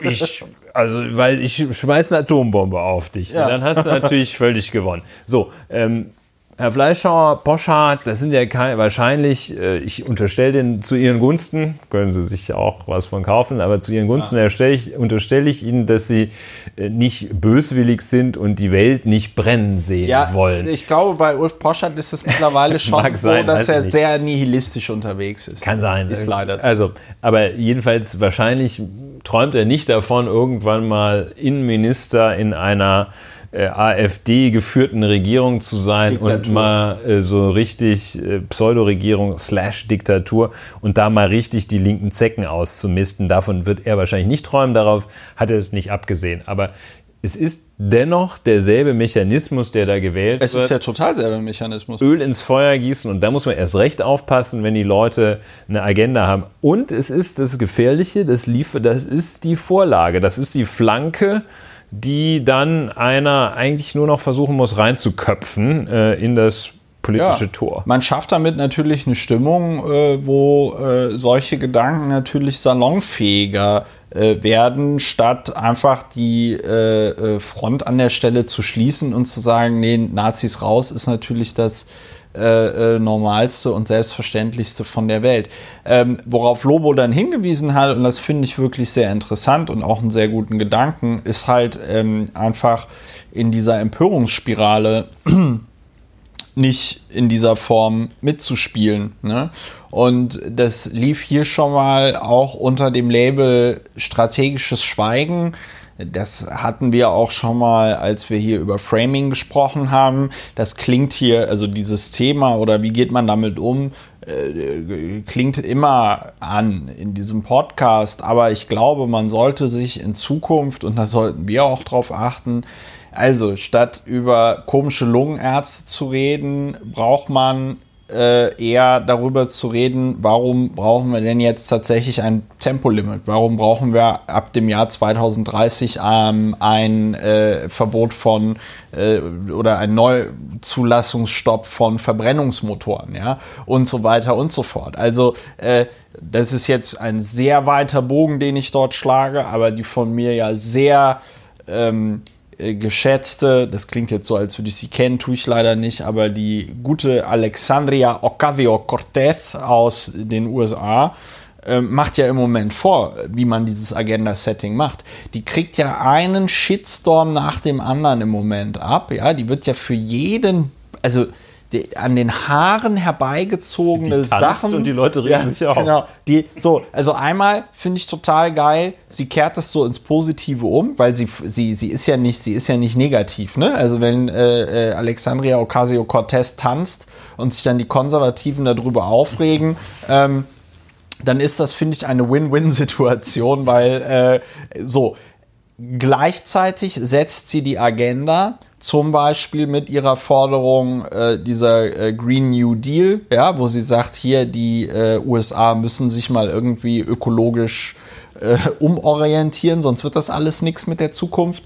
Mit ihrer Forderung 70 äh, Prozent äh, Reichensteuer, also ab einem ähm, Einkommen, glaube ich, beziehungsweise Vermögen von 10 Millionen US-Dollar wird dann quasi der 10 Millionen erste Dollar mit 70 äh, äh, äh, Prozent besteuert. Muss man sich warm anziehen. Wo ich äh, aber auch gelesen habe, auf der Höhe des äh, ersten Weltkriegs, des zweiten Weltkrieges war der Höchststeuersatz in den USA 94 Prozent.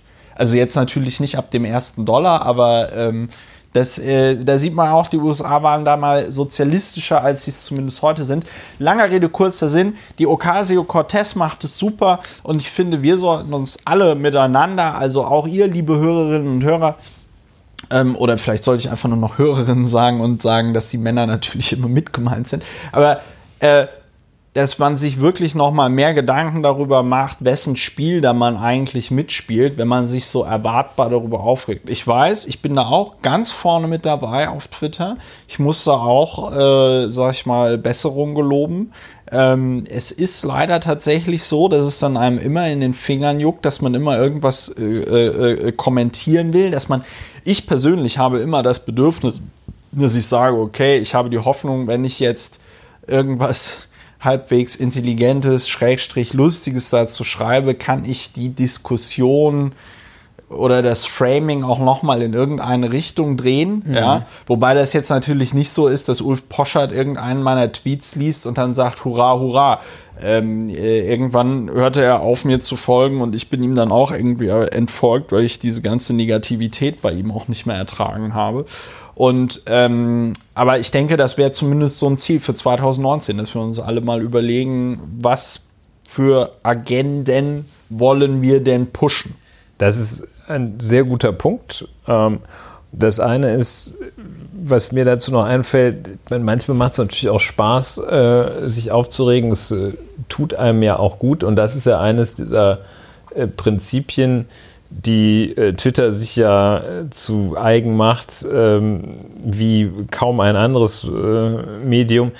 Also dieses, dieses gezielte Aufregen und diese, diese Aggressionsabfuhr, allerdings auch den Aggressionsaufbau, den das äh, bedeuten kann, ähm, finde ich das auch sehr gut beschrieben, dass man dann doch irgendwie, wenn man nicht aufpasst, ist man ganz schnell wieder dabei und äh, fährt auf so ein, so ein Müll, so ein Bullshit ab, äh, ja. den, da einer, den da einer verzapft. Und ich glaube, äh, auch in der Tat positives Agenda-Setting, ähm, da, da ist ja das Ende der Fahnenstange noch nicht erreicht, wenn man einfach das Gesetz äh, gute Kita-Gesetz nennt. Ja. Ähm, da muss schon etwas mehr kommen. Das ist eine etwas unbeholfene äh, Art, äh, aber der Weg ist vielleicht schon ganz richtig.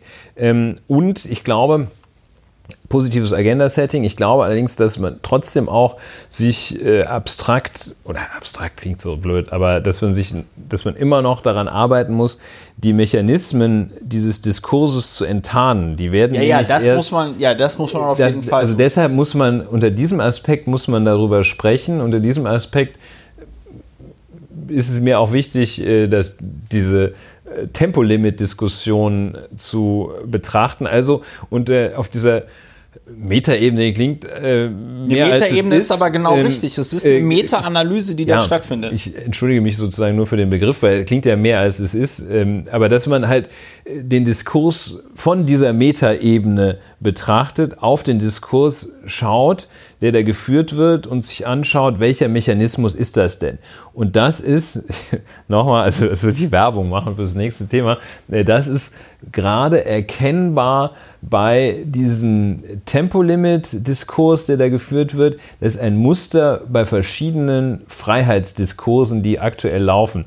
Und das ist der, der Tempolimit, das ist der Veggie Day, das ist Diesel, äh, Diesel ähm, das ist, wo dann plötzlich geschrien wird, Gängelung und die letzte Freiheit. Kommen wir aber gleich nochmal drauf. Genau, wir kommen. Und, ähm, all das anhand der Lungenfachärzte, wo ich interessant da war, also ich finde es jetzt interessant, auch nur da, da sprechen wir wahrscheinlich nur 20 Sekunden drüber. Ja, die, die, äh, aber längst. Ein, äh, ein, letzter Punkt und Gedanke, den ich noch habe, und dann können wir auch tatsächlich zum Tempolimit kommen, wenn wir nicht noch irgendwas ähm, wir könnten auch so eine neue Kategorie Vollidiot der Woche ähm, einführen, aber das müssen wir gleich. Hättest du da einen Vorschlag? Ich hätte da gleich noch einen Vorschlag. Ähm, der passt auch thematisch total ah. gut. Ähm, du weißt schon, glaube ich, wen ich meine, aber der, der, äh, der Punkt, den ich noch habe, ich glaube, warum das Aufregen so attraktiv ist, und das ist etwas, das ich bei mir selber bemerke, weil ich erwarte tatsächlich, obwohl ich ja Mitglied einer mittelgroßen deutschen Partei bin, nämlich der äh, Sozialdemokratischen Partei Deutschlands, ich erwarte momentan tatsächlich nicht von der Politik, dass sie irgendetwas an diesen ganzen Aufregerthemen ändert. Und ich glaube, deswegen sind sie auch Aufregerthemen und deswegen können sie auch so gut Aufregerthemen sein. Weißt du? Du hast die Debatte über das Tempolimit seit Jahrzehnten in Deutschland. Kommt ein Tempolimit? Nein. Du hast die Debatte über den Diesel. Ja, äh, wird da irgendwas gemacht? Nein. Du hast die Debatte über Veggie Day. Wird da was gemacht? Nein. Du hast die Debatte über. So, und ich könnte das jetzt noch fortsetzen, fortsetzen, fortsetzen. Das Problem ist das.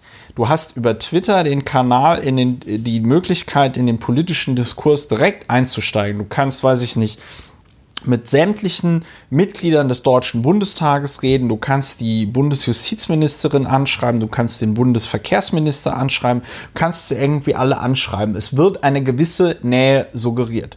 Und was aber passiert ist, dass natürlich auf das, und deswegen, da haben wir ja auch drüber diskutiert, Robert Habeck hat jetzt Twitter und Facebook verlassen, weil er gesagt hat, es ist eh alles nur äh, Show und es verdirbt ein bisschen den Diskurs.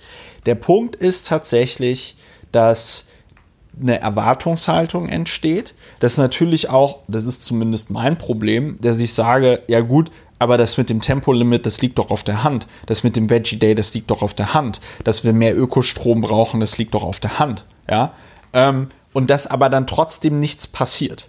Dass trotzdem nichts passiert in diese Richtung. Im Gegenteil, man hat das Gefühl, ah ja, okay, das mit der Kohle wird jetzt noch so lange weiter äh, äh gemacht, bis auch die letzten Interessensgruppen da in irgendeiner Form zufrieden sind. Der Verbrennungsmotor wird so lange in Deutschland weitergebaut, bis wir irgendwann äh, der äh, europäische Markt mit lauter chinesischen E-Autos überschwemmt werden wird und dann die ähm, VW das neue Nokia ist. Ja, also ähm, du, du, ich habe tatsächlich nicht das Gefühl, dass da irgendwas von der Politik gelöst wird. Und dann bemerke ich einen gewissen Zynismus und eine gewisse, äh, wie, wie, nennt man das, vielleicht auch Defetismus, ja. Also, dass man halt, ich erwarte nichts mehr und deswegen werde ich so zynisch und so nihilistisch und reg mich darüber auf, ja. Weil, ja. Ich, weil ich mir denke, ja, also egal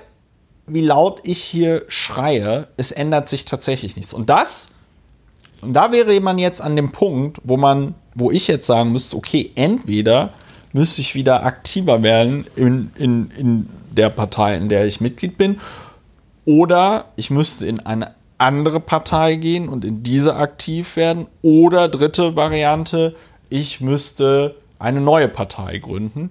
Aber, und das ist der Punkt, ähm, ich glaube, man regt sich vor allen Dingen dann auf, wenn eben nichts passiert und sich nichts verändert. Ja, ich glaube, damit bist du in so einem äh,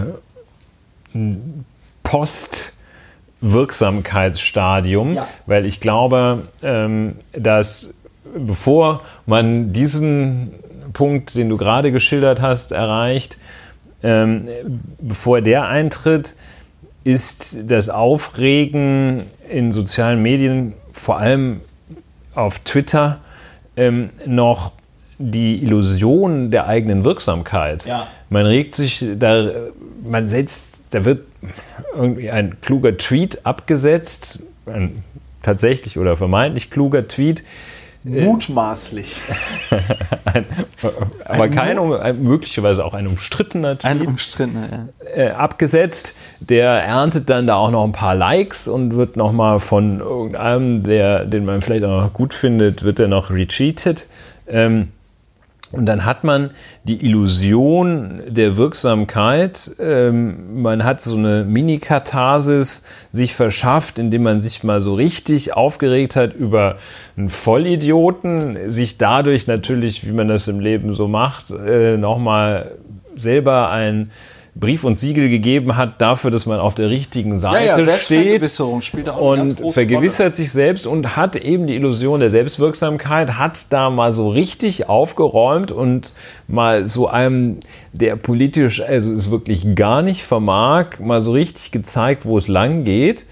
Ja, ähm, bewirkt hat man dadurch dann in der Tat noch gar nichts, also schon gar nicht das bewirkt, was man, wie du es schilderst, bewirkt, wenn man beispielsweise in einem Landesparlament oder in einem Parlament sitzt oder sich beim Ortsverein engagiert. Das kann und will ich jetzt ja gar nicht fordern, weil dann müsste ich mich ja auch selber dran messen ja. lassen. Aber äh, ich glaube in der Tat, dieser Effekt ist einer, der da sehr zum Tragen kommt, weshalb sich dann, weshalb die Aufregung so hoch geht, weshalb die Leute darauf so anspringen. Naja, und zum Teil löst es halt wirklich auch Chaos aus. Ja, Ralf Brinkhaus, hm, könnte man noch was zu sagen. ähm, ist aber vielleicht ist er auch zu unwichtig, ist auch ein bisschen technisch. Er hat, er hat einfach gelogen. Äh, Ralf Brinkhaus, ich, komm, ich versuche nichts dazu zu sagen, ist aber schwierig. Ralf Brinkhaus, Vorsitzender der Unionsfraktionen Ja. im Deutschen Über den haben wir Bundestag, hier auch schon gepodcastet. sagt, Äh, der Nachfolger von ähm, Ähm, Kauder. ja, Kauder.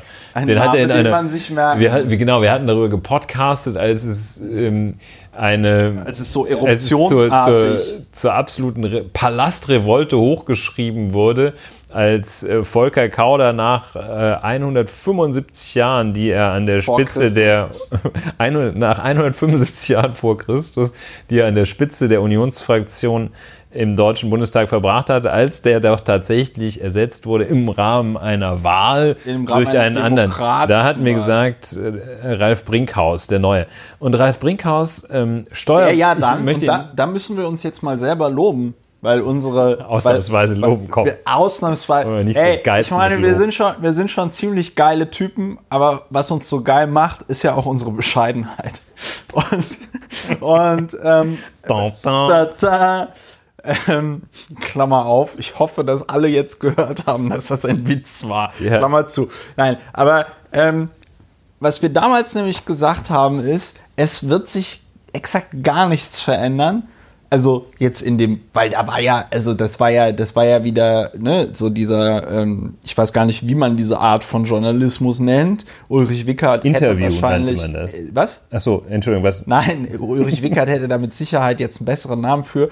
Also der Schlagzeilenjournalismus. Nein, aber das war ja tatsächlich eine Phase, wo äh, das ja zu so einer veritablen Regierungskrise fast hochgejazzt wurde, so nach dem Motto, wenn Brinkhaus äh, äh, äh, Fraktionsvorsitzender, ja, ja, wenn Brinkhaus äh, Fraktionsvorsitzender wird, dann sind ja die Tage der Kanzlerin gezählt, weil dann will er bestimmt auch Bundeskanzler werden oder äh, I don't know, Friedrich Merz war da, glaube ich, noch nicht im Bilde. Aber langer Rede, kurzer Sinn, was haben wir damals gesagt? Der Brinkhaus wäre ja bescheuert, wenn er sich da jetzt als Querulant hervortun will, würde. Der will sich da auch für Höheres empfehlen, dadurch, dass er irgendwie eine Regierungsfraktion ordentlich managt. Ob er das tut, weiß ich nicht, aber er tut sich vor allen Dingen jetzt nicht durch Querulantentum innerhalb, sag ich mal, der äh, politischen Zusammenarbeit auch mit der äh, SPD-Fraktion irgendwie hervor, sondern er managt da einfach ruhig die Geschäfte, weil er eben ja keinen Bock darauf hatte, als derjenige in die Geschichte einzugehen, der da vollkommen das Chaos veranstaltet hat. Ja. So, und jetzt Und- dieser eben Ralf Brinkhaus, der hat ein Interview gegeben In diesem Sinne, ja, äh, wie du richtig geschildert hast, ähm, macht Ralf Brinkhaus nicht die Palastrevolte und macht jetzt alles neu und ähm, führt also die CDU-CSU-Fraktion äh, zu ungeahnten Höhenflügen. Nee, er erzählt, und das muss man wirklich sagen, denselben üblen Unsinn, Ja. den Leute erzählen, die einfach keine Ahnung haben, den betet er nach und redet da so äh, der,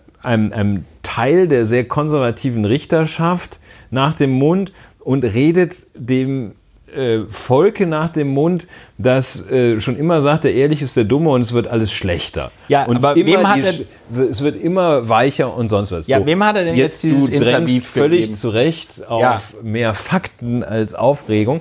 Ralf Brinkhaus gibt ein Interview der Bild am Sonntag. Ja, gut, das ist ja schon mal, das ist ja schon mal Und ganz. äh, sonntags äußert sich auch Herr Steuerberater, das ist er nämlich von Haus aus, Brinkhaus, Ralf, euer, äh, äußert, äußert sich auch äh, Steuerberater Ralle B., äußert sich auch mal zum Strafverfahren. Ne? Das äh, kennt er zwar nicht, da hat er sich auch ganz offensichtlich nicht eingelesen, wie das funktioniert. Er hat sich auch ganz offensichtlich nicht irgendwelche Zahlen angeguckt. Er hat ganz offensichtlich nur ein Papier von irgendeinem Richter- oder Staatsanwaltschaftsbund hat er da liegen. Und dann sagt er mal, ne? ja, was sagt er denn jetzt? Sag, ja, was sagt er denn jetzt? Dann sagt er, immer mehr Verfahren werden eingestellt. Nötig ist eine Reform der Strafprozessordnung zur Verfahrensbeschleunigung. Ähm, dann sagt er, ja, Angeklagte haben effektive Rechte zur Verteidigung, das gehört zu einem Rechtsstaat. Okay. Jetzt kommt aber die aber. Allgemeinheit. Aber. Aber das ist immer gut. Das ist immer gut, wenn man über, gerade wenn man über sowas Ich habe ja nichts Rechte- gegen Schwule, aber, Nee, also- aber in unserer Stadt Aber doch nee, nicht. also ich, oder wenn man zum Beispiel in der Beziehung sagt, ich liebe dich, aber das kommt auch immer. Aber das war schon Mist, was du da das, gemacht das müsst ihr, mal, müsst ihr mal zu Hause auch probieren. Also da sage ich, Satisfaction is guaranteed. Da habt ihr einen Tag oder mehrere Klar, ich hab einen Tage. Fehler gemacht, aber das, was du da am Anfang. Ich, ich, aber ich kann jetzt noch kleiner Pro-Tipp, wenn man, wenn einem das aber schon so auf der Zunge liegt und man nicht aber sagen möchte, dann kann man auch und dennoch sagen, kommt auch immer gut. Ja. Gerade aber im Zusammenhang mit Angeklagtenrechten, da haben wir ja auch in einer der vorherigen Folgen drüber geredet, dass gerade der Strafprozess und die Mündlichkeit des Strafprozesses und die Öffentlichkeit des Strafprozesses in Deutschland ja aus den dunklen Zeiten kommt, als wir hier Nazis hatten und das alles nicht so schön war und man dann wegen Spökes in den, Gef in den, in den Gefängnis, in, in den- den Knast kommen konnte. Deswegen gibt es diese ganzen schönen Rechte. Deswegen ist die SDPO, die Strafprozessordnung, so wie sie ist. Und jetzt sagt er, die haben Rechte, aber jetzt mal los. Aber, und jetzt beruft er sich Auf okay, die Ich, ich Allgemeinheit. muss es erstmal zitieren. es vor, ich muss es erstmal vorlesen, bevor. Äh, Ich kann euch das, liebe Hörerinnen und Hörer, Ulrich ist hier wirklich jetzt, also er hält noch gerade so an sich, ich aber werde von nur dir fast. gehalten, dass ja, ja. ich nicht hier runterfahre nach. Berlin Mitte und und, und rufe Ralle, komm raus. Ralle, komm und raus. Ähm, ich weiß gar nicht, wo er wohnt. Ähm, ich glaube, Das er ist ist auch gut Nordrhein-Westfalen. Also immer mehr Verfahren werden eingestellt. Angeklagte haben effektive Rechte zur Verteidigung. Es gehört zu einem Rechtsstaat. Aber die Allgemeinheit und die Opfer können auch erwarten, dass die Verteidigungsrechte nicht zur Prozessverschleppung genutzt werden können. Die Menschen wollen, dass zeitnah durch ein Urteil Rechtsfrieden geschaffen wird. So. Soweit Die Ralf Brinkhaus. Allgemeinheit und die Menschen. Er sagt dann, dann wird er gefragt, ich meine, ich frage auch nicht den Fleischer, wo ich Gemüse kaufen kann. Dann wird er gefragt, was sollte in der Strafprozessordnung konkret geändert werden? Ich greife mal einen Punkt heraus. Befangenheitsanträge gegen Richter sollten nicht mehr dazu führen, dass damit der ganze Prozess automatisch aufgehalten wird. Es soll künftig bis zur Entscheidung über den Antrag weiterverhandelt werden können. Das ist doch vollkommen Soweit bescheuert. Ralf Brinkhaus. Also Ähm, ich habe jetzt keine Ahnung vom Strafprozess, aber da kannst du ja dann aber nicht das mal, ist doch, äh, aber das, kannst du da ja mit kann Ralf ich Brinkhaus mal da kann, diskutieren. Ja, da könnte ich mit Ralf Brinkhaus eine Reform der das ist ein Punkt, der ich bin absolut sicher, es hat keiner empirisch untersucht, welche Wie viele Befangenheitsanträge hast du denn schon gestellt welche, in deiner Karriere? Ganz selten, äh, drei, vier oder sowas. Ne? Ist Also, das etwas, was gute Strafverteidiger machen? Es, äh, Das ist jetzt natürlich schon eine geile Suggestivfrage. kommt aber, drauf an. Nein, aber sagen wir mal so, wenn du, wenn, ich, ich kenne mich bei euch in der Szene ja nicht so aus. Ja, ist das- das so wie, ist das sowas wie, ach, da hinten kommt der Rüdi, der Rüdi, der, äh, den nimmt ja eh keiner ernst, weil der immer die Befangenheitsanträge Also stellt. man kann es nicht an der Zahl der Befangenheitsanträge messen, ob es gut ist oder schlecht. Man kann es daran messen, ob und wie intensiv man vorher darüber nachgedacht hat, einen Befangenheitsantrag zu stellen, äh, ob das eine gute oder schlechte Maßnahme ist. Wenn man intensiv darüber nachgedacht hat, dann ist es und zum Ergebnis kommt, muss gestellt werden, dann ist es eine gute Maßnahme. Ähm, ich kenne keinen Verteidiger, keinen seriösen, guten Verteidiger, der nicht sehr, sehr genau darüber nachdenkt, ob es sinnvoll ist, einen Richter oder gar eine ganze Kammer wegen der Besorgnis der Befangenheit abzulehnen. Das tut im Übrigen der Angeklagte lehnt den ab. Ob der Angeklagte das Gefühl hat, diese, das hat er zwar immer, aber ob er wirklich nachvollziehbar das Gefühl hat, diese Menschen, nachvollziehbar vor dem Hintergrund der geltenden Rechtsprech, der, der aktuellen Rechtsprechung, ob er wirklich nachvollziehbar das Gefühl hat, diese Menschen da, die begegnen mir nicht mit der von der Strafprozessordnung geforderten Unvoreingenommenheit. Ähm. Das Gefühl hat, hat man hat auch der Verteidiger fast immer, dass sie voreingenommen sind. Er schaltet den Filter ein und überlegt sich ganz genau, ob er wirklich einen Befangenheitsantrag für seinen Mandanten stellen soll oder nicht. Es gibt so ein paar Krawallverteidiger, die stellen also quasi schon, äh, wenn der Vorsitzende ähm, einem Hallo keine sagt. Kusshand zuwirft, äh, stellen die ein und wenn er Hallo sagt, sagt er, was ist das denn hier? Der nimmt das nicht mit dem nötigen Ernst. Die gibt es. Diese Anträge kann man aber auch wirklich ziemlich easy mit dem kleinen Wörterbuch des Strafrichters kriegt man die auch abgelehnt. Aber so jedenfalls der Befangenheitsantrag und schon gar nicht die Tatsache, dass nach Stellung eines Befangenheitsantrages erstmal bis darüber entschieden worden ist, nicht entspannt weiterverhandelt werden kann. Das hat, es ist nicht empirisch überprüft, aber das hat auf die Verfahrensdauer in der Bundesrepublik Deutschland, auf die Dauer der Ermittlungs- und der Hauptverfahren und der Hauptverfahren, hat das eine Auswirkung, die unterhalb von einem Promille der insgesamt verfahrensverzögernden Wirkungen liegt. Das macht nichts aus. Das macht wirklich gar nichts aus. Und das anzuführen, ist einfach eine komplette Ja, Ahnungslosigkeit. ich wundere mich einfach. Ich Ganz kurz mich, achso. noch um dem. Ich, Ja, ja, alles gut. ich stille. Äh, um dem Ralf äh, Brinkhaus, Steuerberater Ralf Brinkhaus, auch noch zu sagen, immer mehr Verfahren werden eingestellt. Da muss man sich einfach nur die Statistik anschauen. Es stimmt nicht. Das Gegenteil ist richtig. Immer weniger Verfahren werden eingestellt. Bei steigender, es gibt immer mehr Verurteilen. Äh, immer weniger Verfahren werden eingestellt. So, und sich auf die Allgemeinheit zu berufen. Und äh, die Menschen. und die, und die Opfer, äh, dass die erwarten können, dass die Verteidigungsrechte nicht zur Prozessverschleppung genutzt werden. Also das Ja, die Opfer wissen ja nicht, ob der mutmaßliche Täter tatsächlich auch der Täter ist. Dafür ist ja der Prozess da. also überhaupt Ja, gut, äh, mit der Allgemeinheit zu äh, argumentieren. Es ist halt vollkommener Ähm, Quatsch. Es ist halt wieder typisch äh, äh, Also Bild das war- am Sonntag. Ähm, der kleiner Klammer auf, die Bild am Sonntag hatte ja neulich jetzt auch die Schlagzeile. Ähm, ich, das könnte sogar sein, dass es dieselbe Bild am Sonntag war mit Wolfgang Schäuble, der sagt, Männer sollen den Frauen im Haushalt hel- Helfen. mehr helfen. Hatte er so tatsächlich nicht gesagt, sondern er hatte da etwas zivilisierteres gesagt, so von wegen, das das ist nicht mehr normal, so wie früher und so. Äh, die Männer müssen da jetzt auch schon mal was im Haushalt Da machen. sieht man doch gleich, wie der, sich, wie der Mann sich das Handtuch schnappt, Ja. während die Frau, äh, nachdem sie den Braten Ich hab- äh, in den Ofen geschoben hat äh, und, und äh, alles gemacht hat, dann spült sie da und dann, Und er trocknet ab. dann kommt er, nimmt sich das Handtuch und ach Schatz, das ist schön, dass du mir hilfst. Ja, Ja, und, äh, das ich, waren ich noch habe auch, schon- ich hab auch schon gesagt, äh, Wolfgang Schäuble wurde durch diese Gillette-Werbung wurde er vollkommen radikalisiert.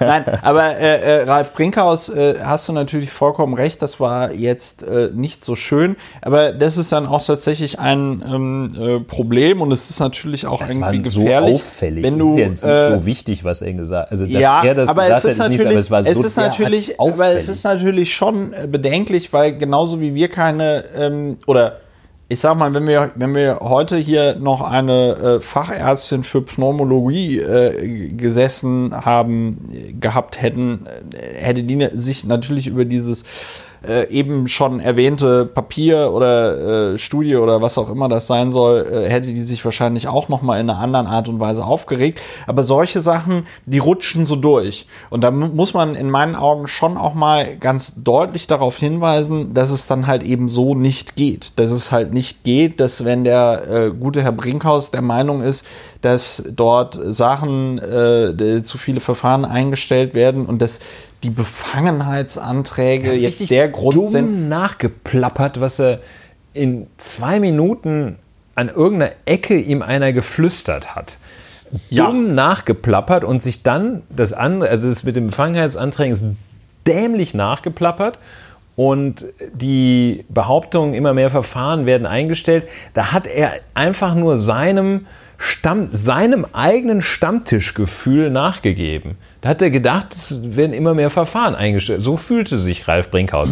Und das ist also meines Erachtens ungeeignet. Ich fordere einen Rücktritt von Ralf Brinkhaus. Ja, Sofort. Wird er wahrscheinlich nicht tun, aber äh, Ralf Brinkhaus und andere Menschen, die da in der Politik aktiv sind, sollten sich vielleicht einfach mal überlegen, was sie da so erzählen.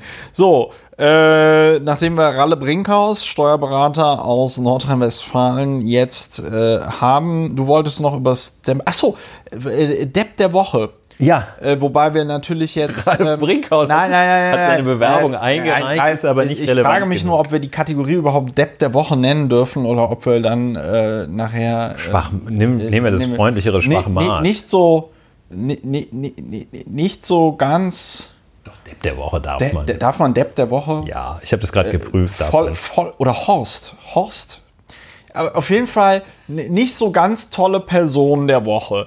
Dieser junge Mann. Unglücksrabe. Ungl- ja, Unglücksrabe ist auch das falsche Wort, weil Unglücksrabe ist ja das. Dem ist ein Wort Äh, Der, rausgerutscht. der, der, der, Dorf, Naja, also der Dorfjürgen, der Dorfjürgen der Woche. Nein, uns fällt da bestimmt noch irgendwas ein. Aber äh, worüber ich ja eigentlich noch reden wollte, war dieser Typ, der gegen Frauenparkplätze äh, das ist der? geklagt hat. Das ist der Schwachmat der Woche? Das wäre mein Vorschlag, weil, äh, also, äh, und das streift, das ist so eine ganz sanfte Überleitung Ja, schön, jetzt zu dem Tempolimit, äh, äh, dieses Tempolimit-Thema, ja, da kommt wieder unsere Bescheidenheit durch, äh, dieses Tempolimit-Thema, weil ähm, ich mir tatsächlich die Frage gestellt habe, was genau muss im eigenen Leben schiefgelaufen sein, wo man als Jurastudent und wenn wir wollten, könnten wir jetzt noch da irgendwie den Namen von dem Typen rausfinden, weil der Typ äh, im Gegensatz zu Yannick Hendricks, ähm, im Gegensatz zu Yannick Hendricks äh, wohl äh, kein Problem damit hat, dass sein Name überall in der Berichterstattung vorkam.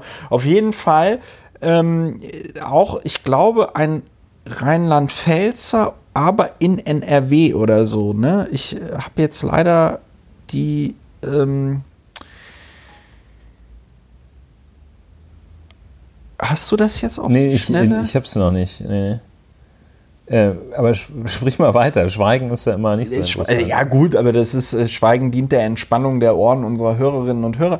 Nein, aber dass dieser, dass dieser Typ sich also durch die ähm, der Meinung war, dass das eine Diskriminierung sei von Männern, aber auch eine Diskriminierung. Nee, das war eine ganz perfide Argumentation. Der Typ hat auch gesagt, es sei eine. Diskriminierung von Frauen, weil dadurch irgendwie unterstellt werden würde, sie Sein schwach. sie seien schwach oder irgendwie so, ja. Und da habe ich mich echt gefragt, was ist denn los? Ey, guck dir die Statistiken an, was ist mit, äh, äh, was passiert mit äh, Frauen in dunklen Orten? Sie werden äh, belästigt, vergewaltigt, beraubt.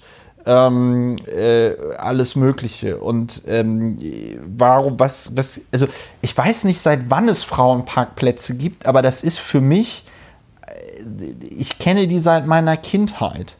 Ja, wenn ich mit meiner Mutter früher in, nach Bonn gefahren bin mit dem Auto und dann hat sie in der Garage geparkt und dann ist sie ganz früher, als ich noch jünger und kleiner war, hielt sie dann an einem Frauenparkplatz. Und diese Frauenparkplätze waren direkt am Ausgang, die waren direkt an der Kasse, an diesem Kassenhäuschen saß dann auch noch immer so ein Typ. Ja, und die waren äh, äh, gut beleuchtet und alles und boten damit weniger Tatgelegenheiten. Ich will gar nicht sagen mehr Sicherheit, sondern weniger Tatgelegenheiten. Und ich habe mich auch als Kind irgendwie gefragt, ja, was soll das? Hat meine Mutter gefragt, ja, warum gibt es Frauenparkplätze? Ja, damit die Frauen nicht überfallen werden oder so. Ja, scheint mir total logisch. klar, logisch, klar ja. gibt es auch Männer, die überfallen werden. Und klar kann man jetzt über den möglicherweise in irgendeiner Form äh, Sexismus oder was auch immer das sein könnte,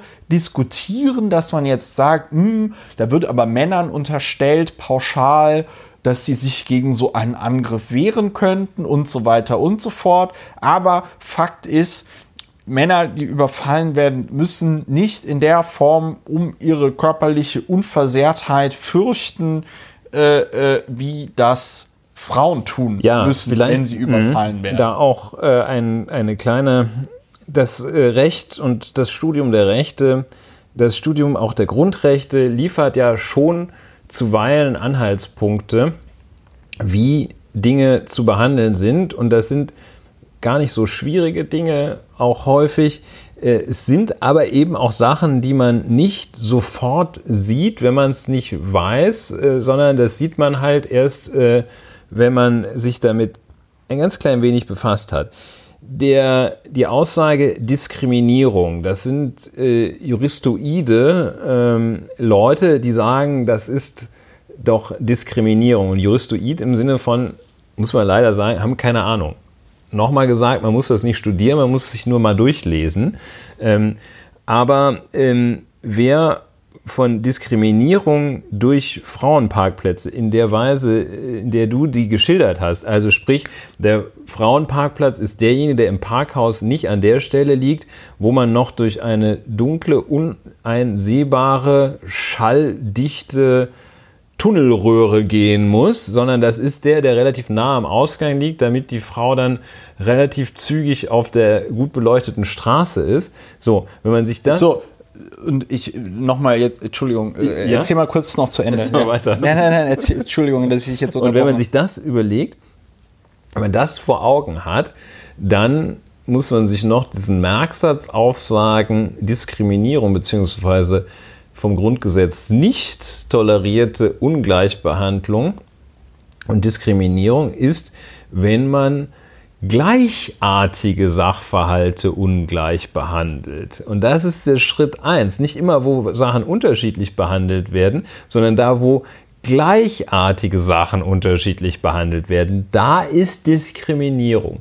Da, wo Ungleiches unterschiedlich behandelt wird, ist keine.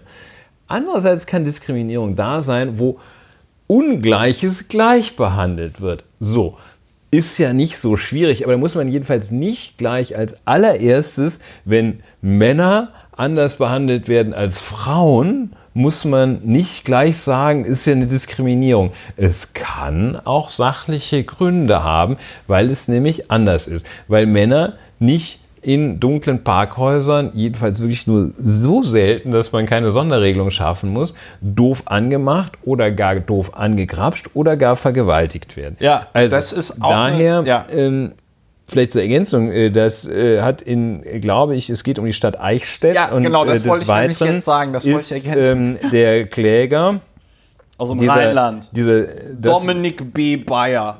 Ja, ist Jahrgang also 92. Superheld, also macht, macht Superheld, einen Top-Eindruck. Superheld der Woche, das wäre wär eine der Woche, ja. Das ein Vollprofi der Woche. Ja. Vollprofi, ja. ja. Äh, das brauchen wir wirklich weiter so. Solche Leute brauchen wir, äh, die sich wirklich mal unerschrocken, unerschrocken mit gegen der staatliches super, Unrecht. Super Titanlanze gegen die wirklich schlimmen Diskriminierungen ankämpfen. ich meine aber, das Gericht hat seiner Klage zunächst äh, stattgegeben. Ja, ja, die äh, Stadt, allerdings die Stadt Eichstätt hat auch ähm, sehr ja. salomonisch haben die Richter sich da glauben sie sehr salomonisch ähm, sich verhalten zu haben. Die haben gesagt, ja, also diese Diskriminierungsfrage, da, die fassen wir gar nicht an. Das Verwaltungsgericht München. Das Verwaltungsgericht München hat aber gesagt, das ist aus formalen Gründen, nichts gegen formale Gründe, das sollte man nicht unterschätzen, äh, ist häufig wichtig und wenn jemand sagt,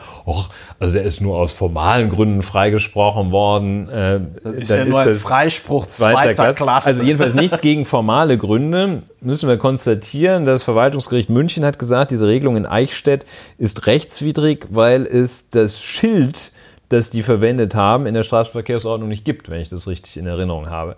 Also gut, so, nun muss die der, Stadt Eichstätt halt ein anderes ja, Schild machen. Der Punkt ist aber der, und da entschuldige ich mich, dass ich das nicht direkt gesagt habe, weil das macht dann, das ist ja etwas, das haben wir heute noch nicht gesagt, das sagen wir sonst aber immer, wenn man die Fakten einfach aufzählt, muss man es gar nicht mehr so viel bewerten, weil sich die Fakten von selbst bewerten. Und das, wie ich finde, was dem Fass tatsächlich ein bisschen den Boden ausschlägt, äh, ist der Grund, also nicht der Grund, sondern dieser, die, was dieses Klage so extra zynisch und in meinen Augen auch tatsächlich sehr widerlich macht, ist der Grund, warum die Stadt Eichstätt da diese Schilder aufgestellt hat, weil es nämlich auf genau dem Parkplatz, wo sie dann diese Frauenparkplätze gemacht haben, zu einer Vergewaltigung kam. Der Grund, warum die Stadt Eichstätt gesagt hat, oh, jetzt müssen wir hier aber mal Frauenparkplätze machen, ist, weil auf genau diesem Parkplatz eine Frau vergewaltigt wurde. So. Ne? Also, wo wahrscheinlich genau der Typ, der da jetzt gegen geklagt hat, dann auch immer schreit, ja, warum war da keine, weiß ich nicht, Polizei, Überwachung, Rechtsstaat, Bürgerwehr. bla, bla, bla. Warum war da keine bewaffnete Bürgerwehr? Warum war da nicht der Survivor aus Ja, Sachsen? ich glaube, also ich Ja? glaube, Schwachmat der Woche, Und das ist schon der Titel, es, den es man wäre schon der Titel, den muss. man es, ja, also das, Das hat auch sowas, also auch dieses völlig angemaßte, äh, schon, schon auf der ersten Stufe, was kümmert der sich eigentlich überhaupt um Frauenparkplätze? Anmaßungsstufe allerhöchster Natur, dann zu sagen, ich kämpfe ja für die Frauen auch Ja. noch. Ähm, naja, zu dem Thema äh, habe ich auch gerade noch gesehen, also das Thema Frauenpark, dass das nochmal ange, dass das angezweifelt wird, werden könnte, äh, das ist ja ähm, überhaupt schon erstaunlich. Ich habe da tatsächlich einen Artikel gelesen kürzlich in der guten Süddeutschen Zeitung, glaube ich, ja. Und ähm, da gibt es noch zwei, drei Sachen äh, zum Thema Frauenparkplätze, die da Schätze, die da gehoben wurden. Äh, ein weiterer Mann, der sich um den Titel Schwachmat der Woche bewor beworben hatte, ein CDU-Bürgermeister im 5000 Einwohnerort, weiß ich gar nicht, der hatte Männerparkplätze. Bürgermeister Gallus Strobel hat Männerparkplätze ausgewiesen schwer zu befahrene Stellplätze, äh, in die man eigentlich nur rückwärts reinfahren kann, sagte er. Und äh, wollte damit einen Beitrag, verstand seine Idee als Beitrag zum Humor in der Gesellschaft. Äh, okay, Superman. Aber dann auch noch eine ganz interessante Gattung. Ähm, die in einer Stadt, äh, welche war das? Äh, da gab es die Mutter-Kind-Parkplätze. Auch eine ganz interessante Bezeichnung, wo man sagt, wo also ja offenbar nicht unbedingt das, ähm, das äh, Vergewaltigungsrisiko oder das Risiko sexueller Belästigung für die Schaffung dieser Parkplätze, sondern wahrscheinlich irgendwie besonders viel Raum, dass man den Kinderwagen rauskriegt und das Ja, Kind da in den halt, Maxi-Cosi nicht, und ja. dann schnell, ohne dass man noch sieben Stufen gehen Ja. muss, äh, am Fahrstuhl ist. Ähm, Ja. Gut, da sagen jetzt Es Leute, auch- Mutterkind ist ja vielleicht dann auch so ein bisschen 80er. Mir fällt, auch, ähm, mir fällt auch gerade ein, warum hat der Typ denn, wenn er eh schon so übergriffig ist und, und, und der Meinung ist, er wäre jetzt, er könnte sich so ungefragt zum Fürsprecher. Von dem zustande kommt, Wie, wie ja. konnte, ja gut, der hat sich ja anscheinend, der hat ja gesagt, hat- das verstößt gegen das Gleichstellungsgesetz. Ja, aber das ist ja eine. Ja, gut, das sind jetzt mehr so technische Gleichbehandlungsgesetz. Fragen. Das So. ist ja eine, also der kann ja keine abstrakte Normenkontrolle anstellen. Stimmt. Ähm, der muss in irgendeiner, wahrscheinlich, vielleicht war die Klage sogar eigentlich Nee, unzulässig. Vielleicht hat er, vielleicht hat er sich aber auch, vielleicht hat er sich ja Könnte sein, dass der ein absichtlich. Ticket kassiert Ja, hat. vielleicht hat er sich absichtlich mit seinem Verwarnungsgeld oder ja, aber die Bußgeld. kontrollieren ja nicht, die Aber kontrollieren das ja wird typischerweise nicht durchgesetzt. Ne? Also es, beziehungsweise es gibt keine. ähm, Ja, es gibt keine Rechtsgrundlage. Sanktion- es gibt keine Rechtsgrundlage und es gibt im Ergebnis eben keine Sanktionierung.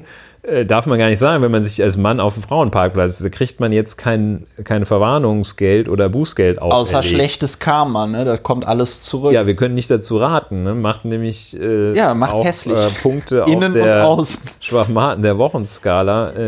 Mir, ich habe Ich mir weiß gerade nicht, die wie der Frage gestellt, geklagt warum hat. hat er nicht, warum hat er denn nicht noch direkt gegen Behindertenparkplätze ge, ge, ja, geklagt? das diskriminiert ja Behinderte. das, das ne? diskriminiert, ja, nur weil du, nur weil du einen Rollstuhl auf einen Rollstuhl angewiesen bist, weil du Glasknochen hast, dann heißt doch nicht, dass du nicht hier auch irgendwo anders Ich parken muss dich kannst. doch schützen gemein. davor, dass du jetzt hier mit so, einem, mit so einer Zwangswohltat wie einem Parkplatz hier äh, noch überzogen wirst. Alles- Da zeigt sich auch, Ja. äh, Zeigefinger oben, da zeigt Ja, sich auch der ISIS-Finger. Ähm, der ISIS-Finger. Ähm, da zeigt sich auch, auch das eine große ähm, Schwäche äh, beziehungsweise eine große Perfidie, ich glaube, das Wort gibt es wirklich, muss ich mal nachgucken, Ja. ähm, das Substantiv von perfide, Perfidie in diesem Diskurs, der ähm, unter dem Label Freiheit geführt wird, in dem Frame Freiheit geführt wird. Die Perfidie dabei ist eben dieses krasse zweierlei Maß, dass nämlich äh, die Idee oder das Kriterium, das vermeintliche Kriterium der Freiheit, das liefert ja keine Ergebnisse. Das sieht man ja daran. Das ist ja, ähm, sich da auf die Freiheit äh, zu berufen, ähm, äh, parken können zu dürfen, wo man will. Das Kriterium liefert überhaupt keine, äh, überhaupt keine Ergebnisse. Ja, was ist denn die Freiheit des Behinderten? Äh, willst du die jetzt auch einschränken oder willst du äh, die, nicht deine Freiheit dadurch einschränken?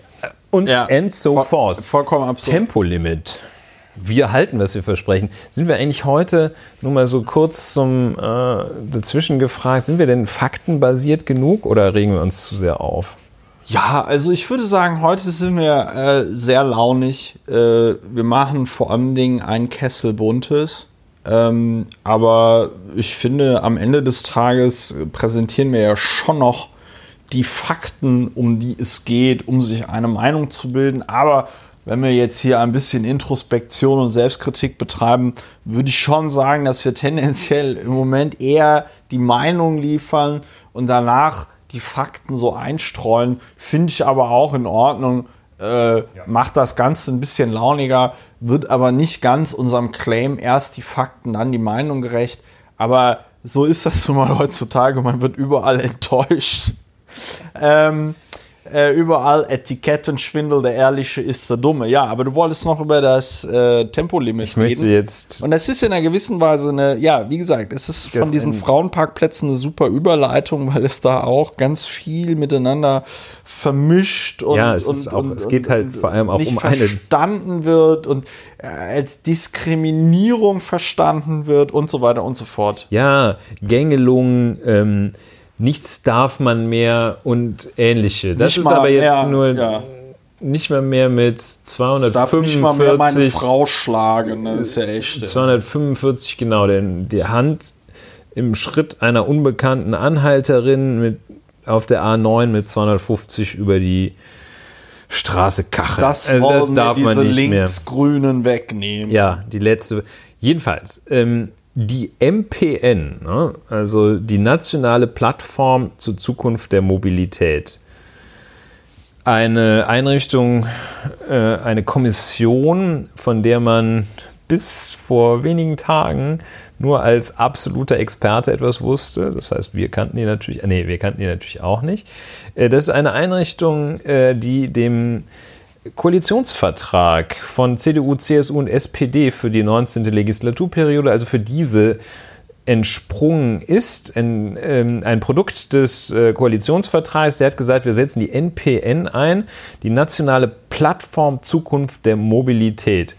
Und da sitzen Experten drin, äh, die sich mit Mobilität auseinandersetzen. Expertinnen, ja. Ähm, steht hier auch richtig. In sechs Arbeitsgruppen setzen sich Expertinnen und Experten verschiedenster Fachbereiche mit den zentralen Entwicklungen im Verkehrsbereich auseinander. Also nationale Plattform Zukunft der Mobilität. Wahrscheinlich äh, ja, sitzen da viele Leute drin, die sich mit diesem Thema auskennen. Nun sickert etwas durch von Ja. der Arbeit der MPN, äh, NPN. Klingt irgendwie nicht gut, aber Klingt ist besser so ein bisschen als, wie klingt, NPD, aber klingt, das ist, also, ja, ah, also ist schlechtes Akronym. ich verstehe auch nicht, warum die NPN angeblich heißt. Äh, NPM. NPM. Jetzt doch NPM. NPM, ja. So M wie Martha. Ja, ja. Nationale Plattform Zukunft der Wir, Mobilität. wir nennen sie ab jetzt einfach nur noch Expertinnenkommission. Das Ja. ist äh, einfacher. Also eine Wobei Mobilitätskommission ist wohl der, Mobilitätskommission äh, der, ist auch gut. Das Fach, äh. Fachabkürzung. Also, Ne, da löst man ja. Jedenfalls, es sickern Sachen heraus. äh, aber vielleicht durch. um das nochmal um das noch mal, äh, äh, zu betonen, das ist jetzt nicht irgend so eine komische NGO, ne? Das ist jetzt nicht irgend so ein komisches. Das ist äh, jetzt nicht einer, der 30 Jahre im Wald gelebt hat, genau, Wurzeln sondern ernährt das hat ist und etwas, kommt jetzt an ist, und sagt, ihr ja, hört auf. Das ist etwas, was von der Bundesregierung dann wahrscheinlich eingesetzt, Feinen, eingesetzt wird. Also was keine, es ist ein bisschen unter der Enquete-Kommission, ja, aber es ist schon jetzt nicht, weiß ich nicht, das ist jetzt nicht irgendwie Greenpeace oder irgend so ein Bürgerbegehren, die sagen, hier, äh, mein Freund der Baum oder so, sondern das ist äh, quasi offizieller geht's in Deutschland. Ja, nicht. und das ist also nicht, ich meine, das ist die eingesetzt worden auf Grundlage des Koalitionsvertrages. Das wird mit Sicherheit besetzt worden sein, personell besetzt worden sein.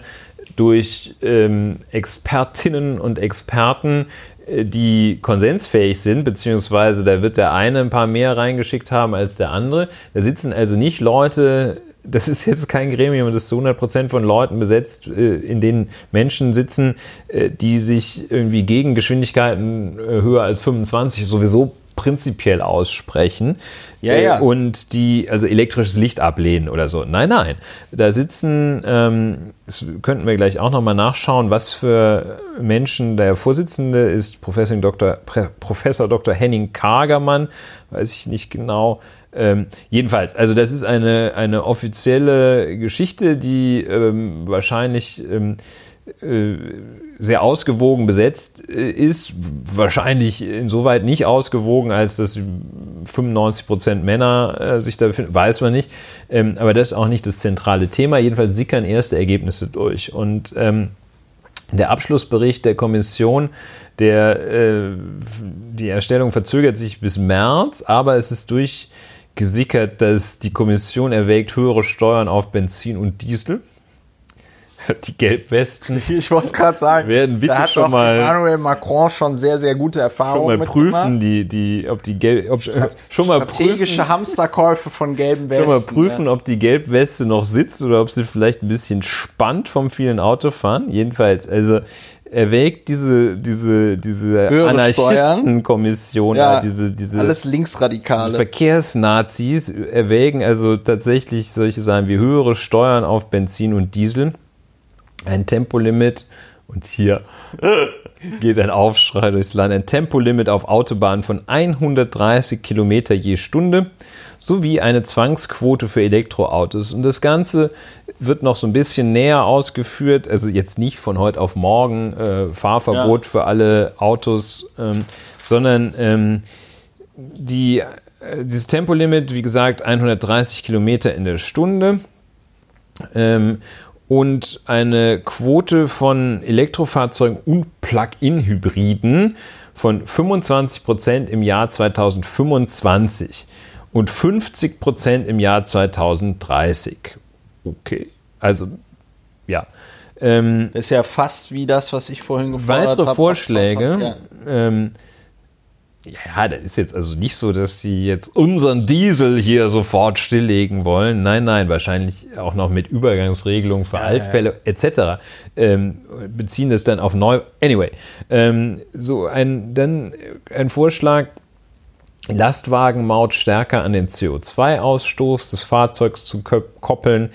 Ähm, eine Stärkung der Schiene im Personen- und Güterverkehr sowie eine Stärkung des öffentlichen Personen- und Nahverkehrs. Das sind also die Ergebnisse, die jetzt äh, am äh, Ende der vergangenen Woche durchsickerten an die Öffentlichkeit gelangt sind. Also ähm, die Reaktion ist, als wäre an die Öffentlichkeit gelangt, dass da irgendein Geheimbund äh, die, die Wiedereinführung der Todesstrafe äh, für Steuerhinterzieher oder sowas fordert. Ähm, und es geht ein, kann man sagen, ein Aufschrei durch äh, bestimmte Kreise.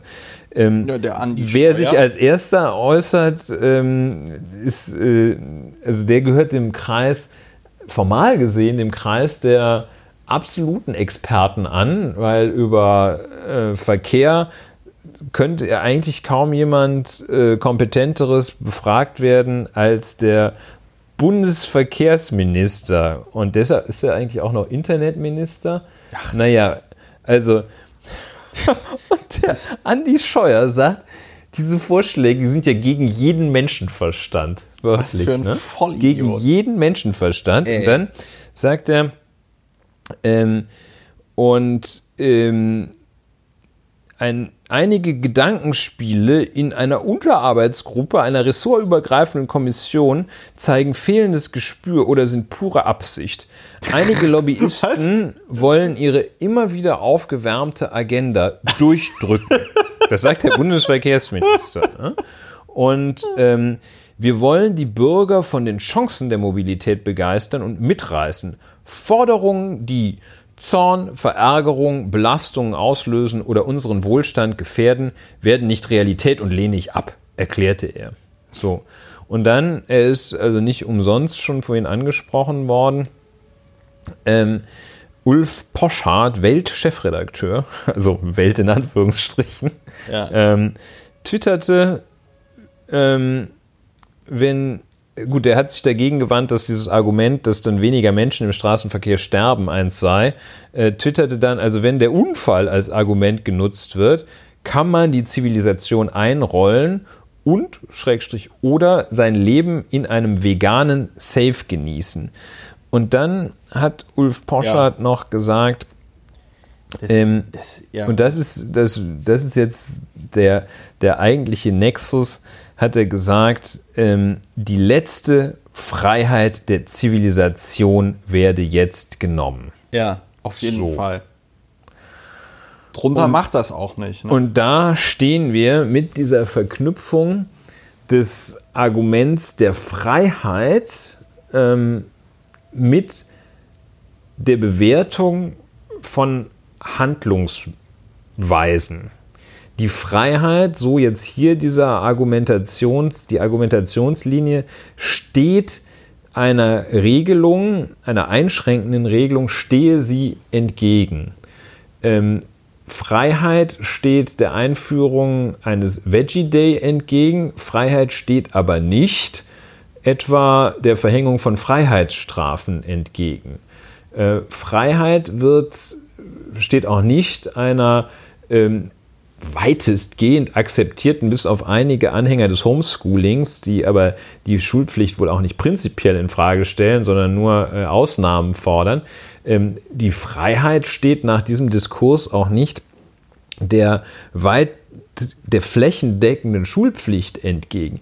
Die Freiheit steht hier ausschließlich nach diesem Diskurs ähm, Ding, das ist nicht die Freiheit des Andersdenkenden, sondern das ist die Freiheit ist das, was ich will. Ich will Ja. schnell fahren, deshalb beschränke, ist es eine Freiheitsbeschränkung, eine obendrein inakzeptable, inakzeptable Freiheitsbeschränkung, wenn das Recht, so schnell auf der Autobahn zu fahren, wie man will, eingeschränkt wird. Und das ist ähm, ein wirklich ganz, ganz übles Framing. Und die ersten, äh, oder nicht die ersten jedenfalls, das gibt es tatsächlich, der, den Spruch freie Fahrt für freie Bürger, der ist tatsächlich im Jahr 1973 entstanden worden, als es nämlich mal ganz kurz in den Nachweh Weh- Wehen, Nachwehen der ersten Ölkrise Ja. gab es in der Regierung Willy Brandt Guter unter dem Dam guter Mann ähm, unter dem damaligen Verkehrsminister gab es mal kurze Zeit ein Tempolimit. Und dann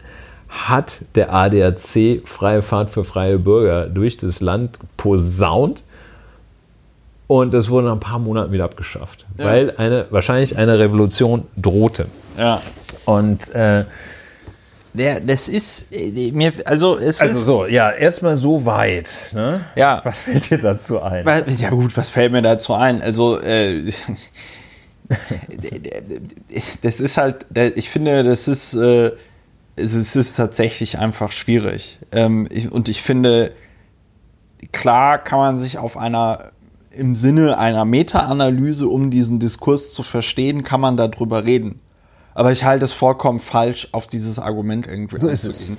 Also der Punkt ist der, bei dem, was dort, also ich, äh, Klammer auf, ich mache im Moment an der Uni äh, relativ viele Seminare auch zur Mobilität und ähm, auch zur Geschichte der Mobilität und so. Und ähm, ja, wer hätte es gedacht, Mobilität ist im Grunde genommen auch konstruiert oder die Regime von Mobilität. Ja, also mit Regime meine ich jetzt, ne, also ist es vor allem Dingen öffentlicher Personennahverkehr oder ist es vor allem Dingen äh, äh, individueller Automobilverkehr und so.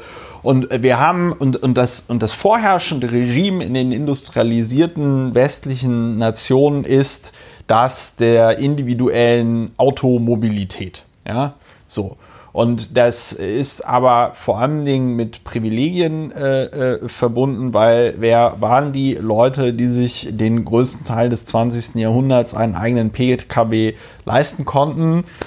Wer hätte es gedacht, weiße heterosexuelle Männer. So. Und ähm, dass äh, die, so wie Privilegierte Asoziale, ja. ja, dass, wir, äh, dass die ähm, jetzt, wie Andi Scheuer das sagt, natürlich, ähm, dass die wie Andi Scheuer das sagt äh, und Andi Scheuer jetzt auch als Vertreter der weißen heterosexuellen Männer, das natürlich total inakzeptabel finden, das kann ich irgendwie verstehen. Aber äh, dass, wenn man sich eben anguckt, und da sind wir wieder bei dem Thema, es ist mir vollkommen egal, ob es 100 Leute sagen oder 40.000 oder 4.000. Wenn es, sag ich mal, der Stand der Wissenschaften ist, dann muss man irgendwie gucken, wie findet das, äh, wie, wie, wie, wie kann man das Realität werden lassen, ja. Ähm, und, und das ist halt einfach, das ist halt einfach Realitätsverweigerung, die da vor allem von Andreas Scheuer kommt. Das ist auch nicht die Aufgabe eines Politikers oder einer Politikerin. So verstehe ich das nicht. Weißt du, ähm, es, es ändert sich ja immer irgendwas. Ja, also äh, die Wirtschaft ändert sich immer, die äh, Zusammensetzung der Gesellschaft ändert sich irgendwie immer. Äh, dann hast du so ein Jahr wie 2015 und folgende, wo sehr viele Geflüchtete nach äh, Deutschland und Europa kommen. Da verändert sich was.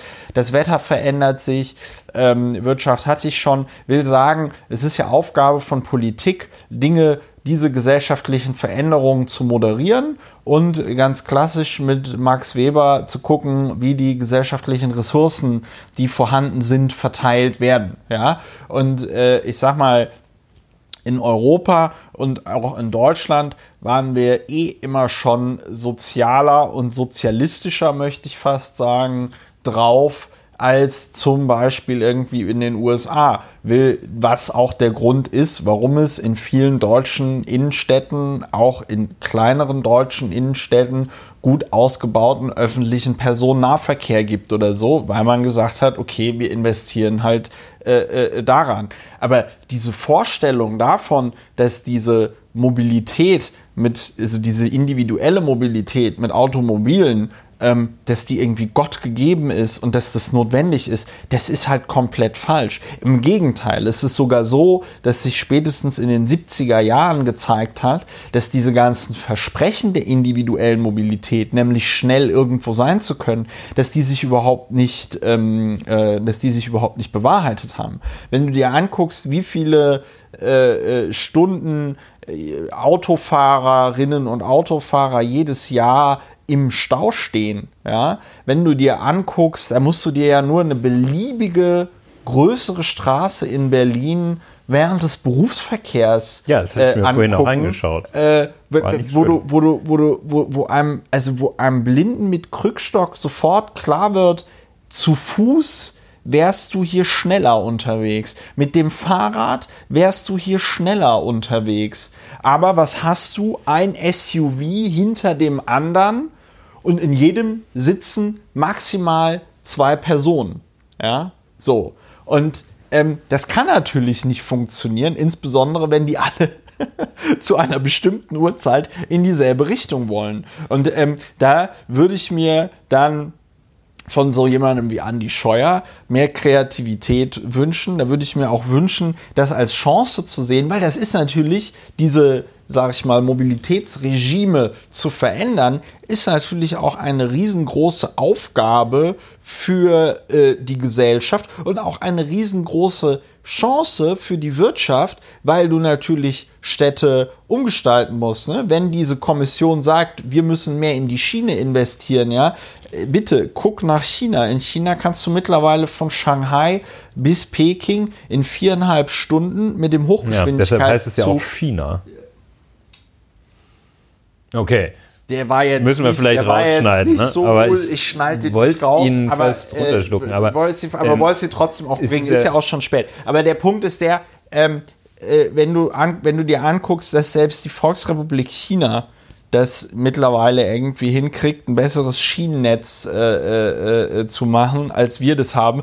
Ich meine, wer mir auf Twitter folgt, weiß, dass ich vor vergangenen Sonntag ein Horrorerlebnis hatte mit der Deutschen Bahn, als ich drei Stunden lang am äh, Bahnhof, äh, am Hauptbahnhof von Hannover fest saß, in einem ICE, weil es an einem Stellwerk einen Wasserschaden gab, der nicht nur die normale Stromversorgung gekillt hat, sondern auch die Notstromversorgung, wo ich mich, wo ich mich gefragt habe, wie runtergerockt muss, müssen die Räumlichkeiten dieses Stellwerkes sein, dass da reinlaufendes Wasser diesen doch wichtigen Verkehrsknoten, Verkehrsknotenpunkt in Deutschland für über Stunden lahmlegen können. Also es war wirklich der Wahnsinn.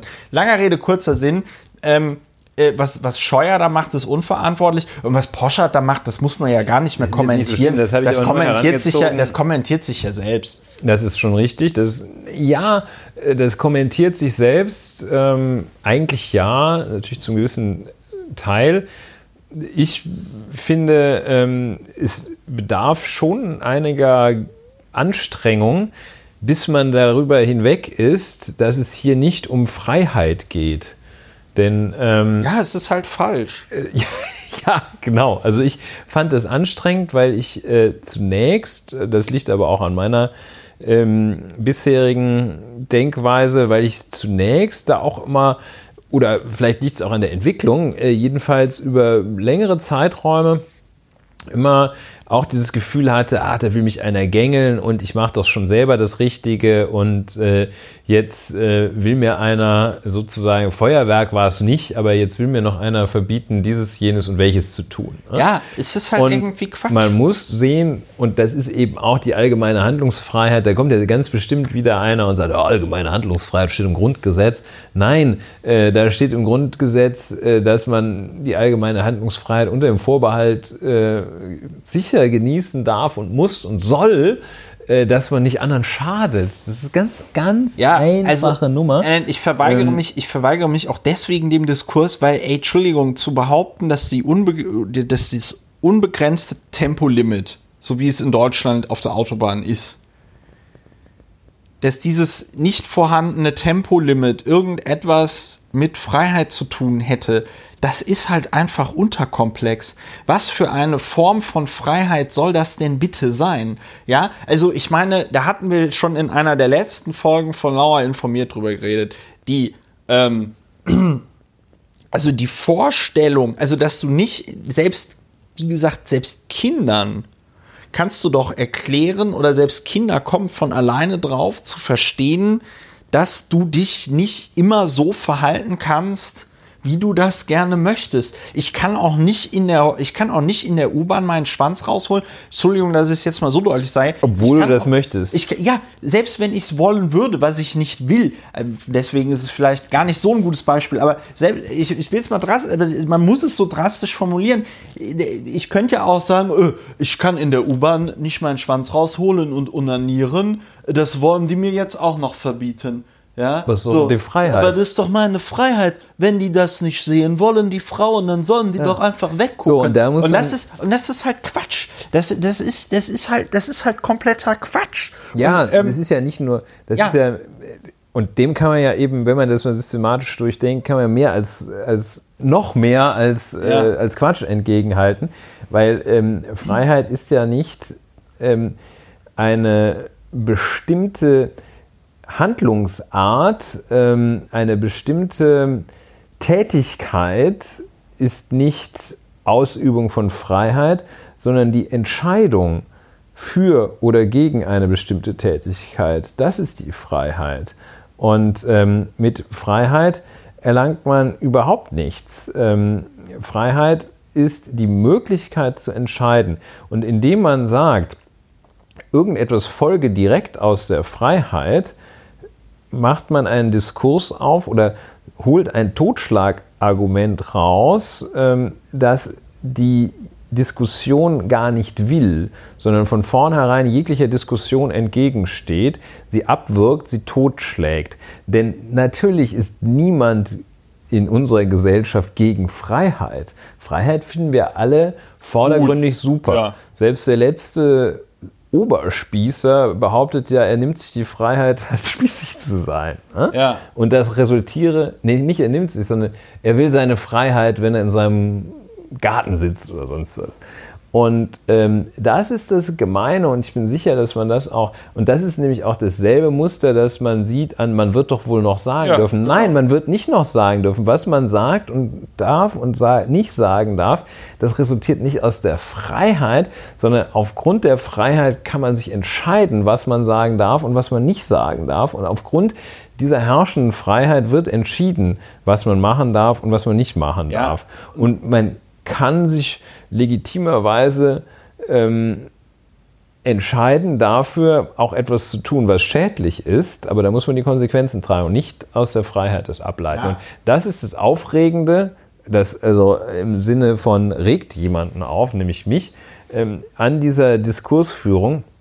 Da kommen noch ganz andere Sachen raus, die dann äh, noch übler mit Freiheit begründet werden als das Tempolimit. Es ist ja die auch Freiheit irgendwie Leute rauszuschmeißen. Äh, es ist ja wird doch wohl noch die Fre und so weiter. Ja, nein, es ist ja auch äh, ja in, in, Österreich diskutieren sie ja mittlerweile, ob die ob die Menschenrechte überhaupt so verbindlich sind. Ja, ist auch eine Freiheitseinschränkung. Was ist das für eine Freiheitseinschränkung, hier Steuern zu zahlen, damit dann äh, Steuern, klassische Freiheitseinschränkung. Nein, äh, wenn du dir das ist, widerspricht jeglicher Freiheit, aber findet man ja gut, wenn dafür Straßen gebaut werden, auf denen man 340 fahren kann demnächst. Der, der, Und ähm, es ist halt einfach, es ist halt, es ist halt eine total absurde Argumentation, weil man ja auch zum Beispiel, also auch dieses Ding mit dem äh, mit, wenn, wenn, wenn man mit dem Argument äh, äh, Sicherheit kommt, dann kann man ja in den veganen Keller gehen oder, oder in ja, den ja. veganen Safe.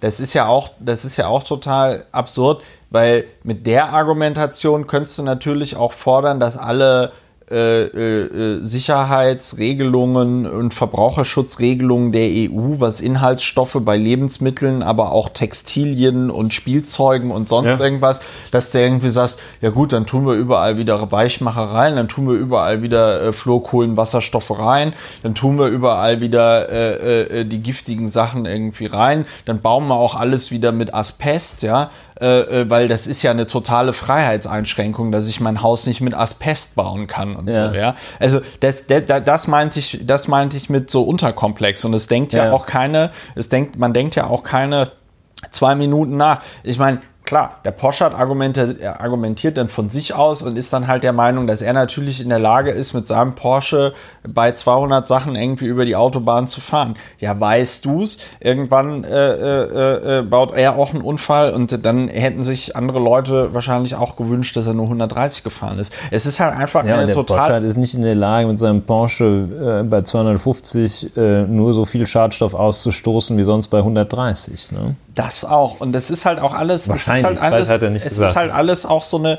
Ich glaube, man muss, man muss an der Stelle sagen, und da komme ich dann jetzt auch nochmal auf die gute Alexandria Ocasio-Cortez.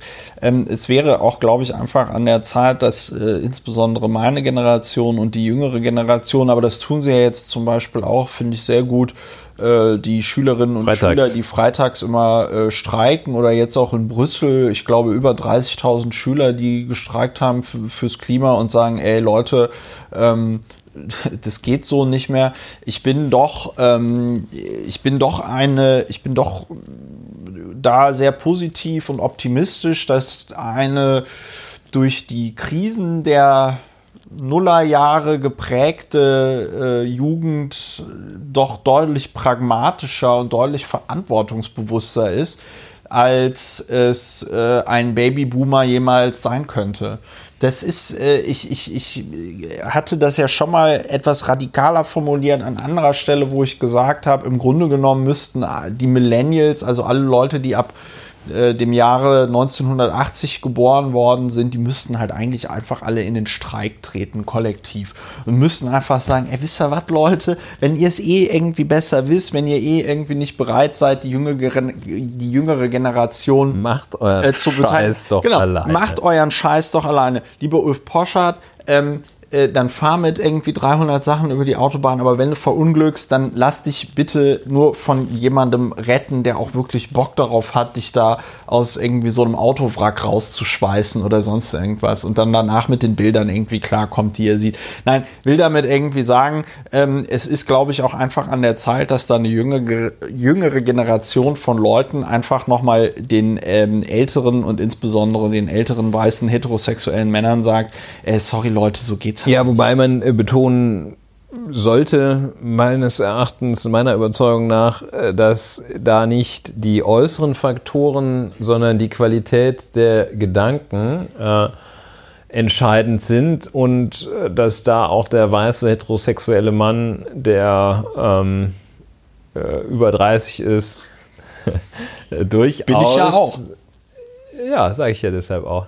Äh, durchaus mitreden kann und darf und soll, äh, weil also Nee, oder aber später werden wir alle alt, wenn wir nicht vorher sterben. Ähm, das ist klar. Aber ja, wir sehen doch, ich nur noch nee, mal aber wir betonen. sehen ja, Ich wir meine, sehen wir ja, wollen aber auch wir keinen sehen ja, ausgrenzen, wir sehen schon ja, gar nicht uns selber. Wir sehen ja ein Muster. Wir, wir, das weißt du, so Leute wie äh, ähm, so Leute wie äh, Fleischhauer, so Leute wie Poschert. Und ganz ehrlich, ich finde es einfach langweilig. Es ist langweilig, es ist durchschaubar, es ist immer dieselbe Scheiße. Die kommen immer mit ihren komischen Pseudo-Freiheits-, Auf einmal wollen sie Liberalitäts- Freiheit, äh, ne? äh, äh, Argumenten, die aber nur als Totschlagargumente irgendwie Genau. kommen. Du hast es selber gesagt, sie verweigern sich halt dem Diskurs. Für Drogen gilt so, das dann nicht. Also für Drogen gilt es natürlich nicht. Nein, nein, nein, nein, nein. Da muss Nein, also nein, nein, absolute So. Härte und Freiheit, also dass dann irgendwie sich oder, hier so ein oder zum Geflüchteter.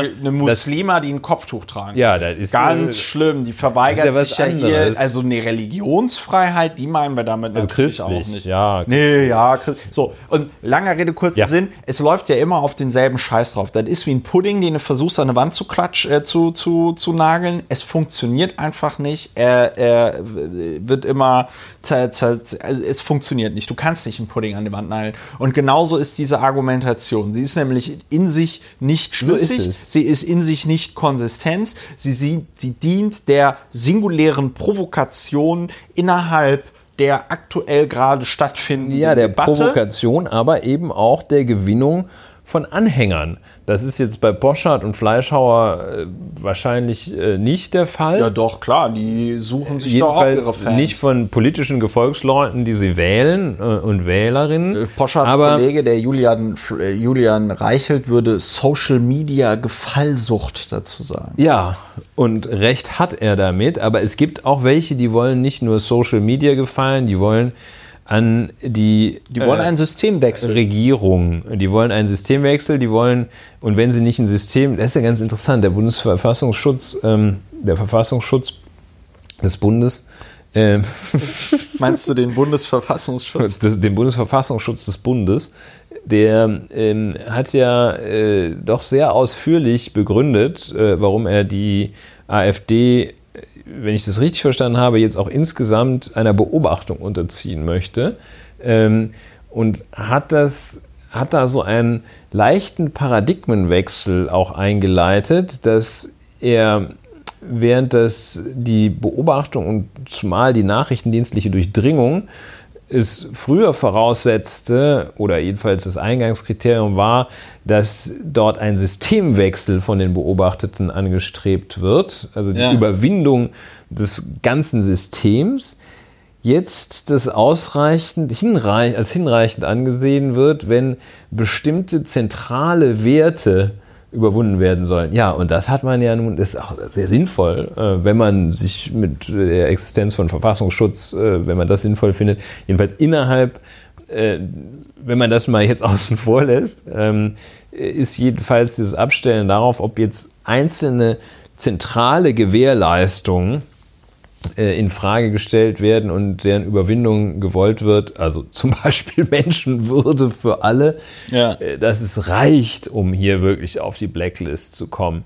Äh, Wie komme ich jetzt darauf? Ja, Ähm, ähm, ja, das weiß ich jetzt auch nicht ich mehr. weiß es auch nicht mehr. Das war, Müssen wir, wir waren irgendwie, wir waren irgendwie Ähm. bei, wir waren irgendwie bei, bei, bei nö, ich habe gesagt, äh, ich habe, du hast gesagt, es ist äh, schwierig, wenn diese Leute das nicht nur aus der Lust zur Ja, der Provokation Gefallenlust, machen, sondern sondern aus politischer, aus Lust, das politischer System zu überwinden, beziehungsweise meinte einzelne dann- Gewährleistungen Genau, ich meinte dann Systemwechsel. Schön, dass wir es wieder haben. Und ich ja. glaube, und ich glaube, das ist dann halt so Leuten wie Poschardt und Fleischhauer auch nicht klar, dass die äh, in ihrer Social Media Gefallsucht, ich benutze dieses Wort jetzt einfach mal, ähm, natürlich genau in das Horn hineinblasen, von dem sie immer, von dem sie immer behaupten würden, dass sie das natürlich nie machen würden. Und da haben wir ja dann eine lustige Parallele zur Weimarer Republik, in der äh, die äh, ja liberal bis konservativen Bürgerlichen halt auch die Steigbügelhalter ähm, für den Aufstieg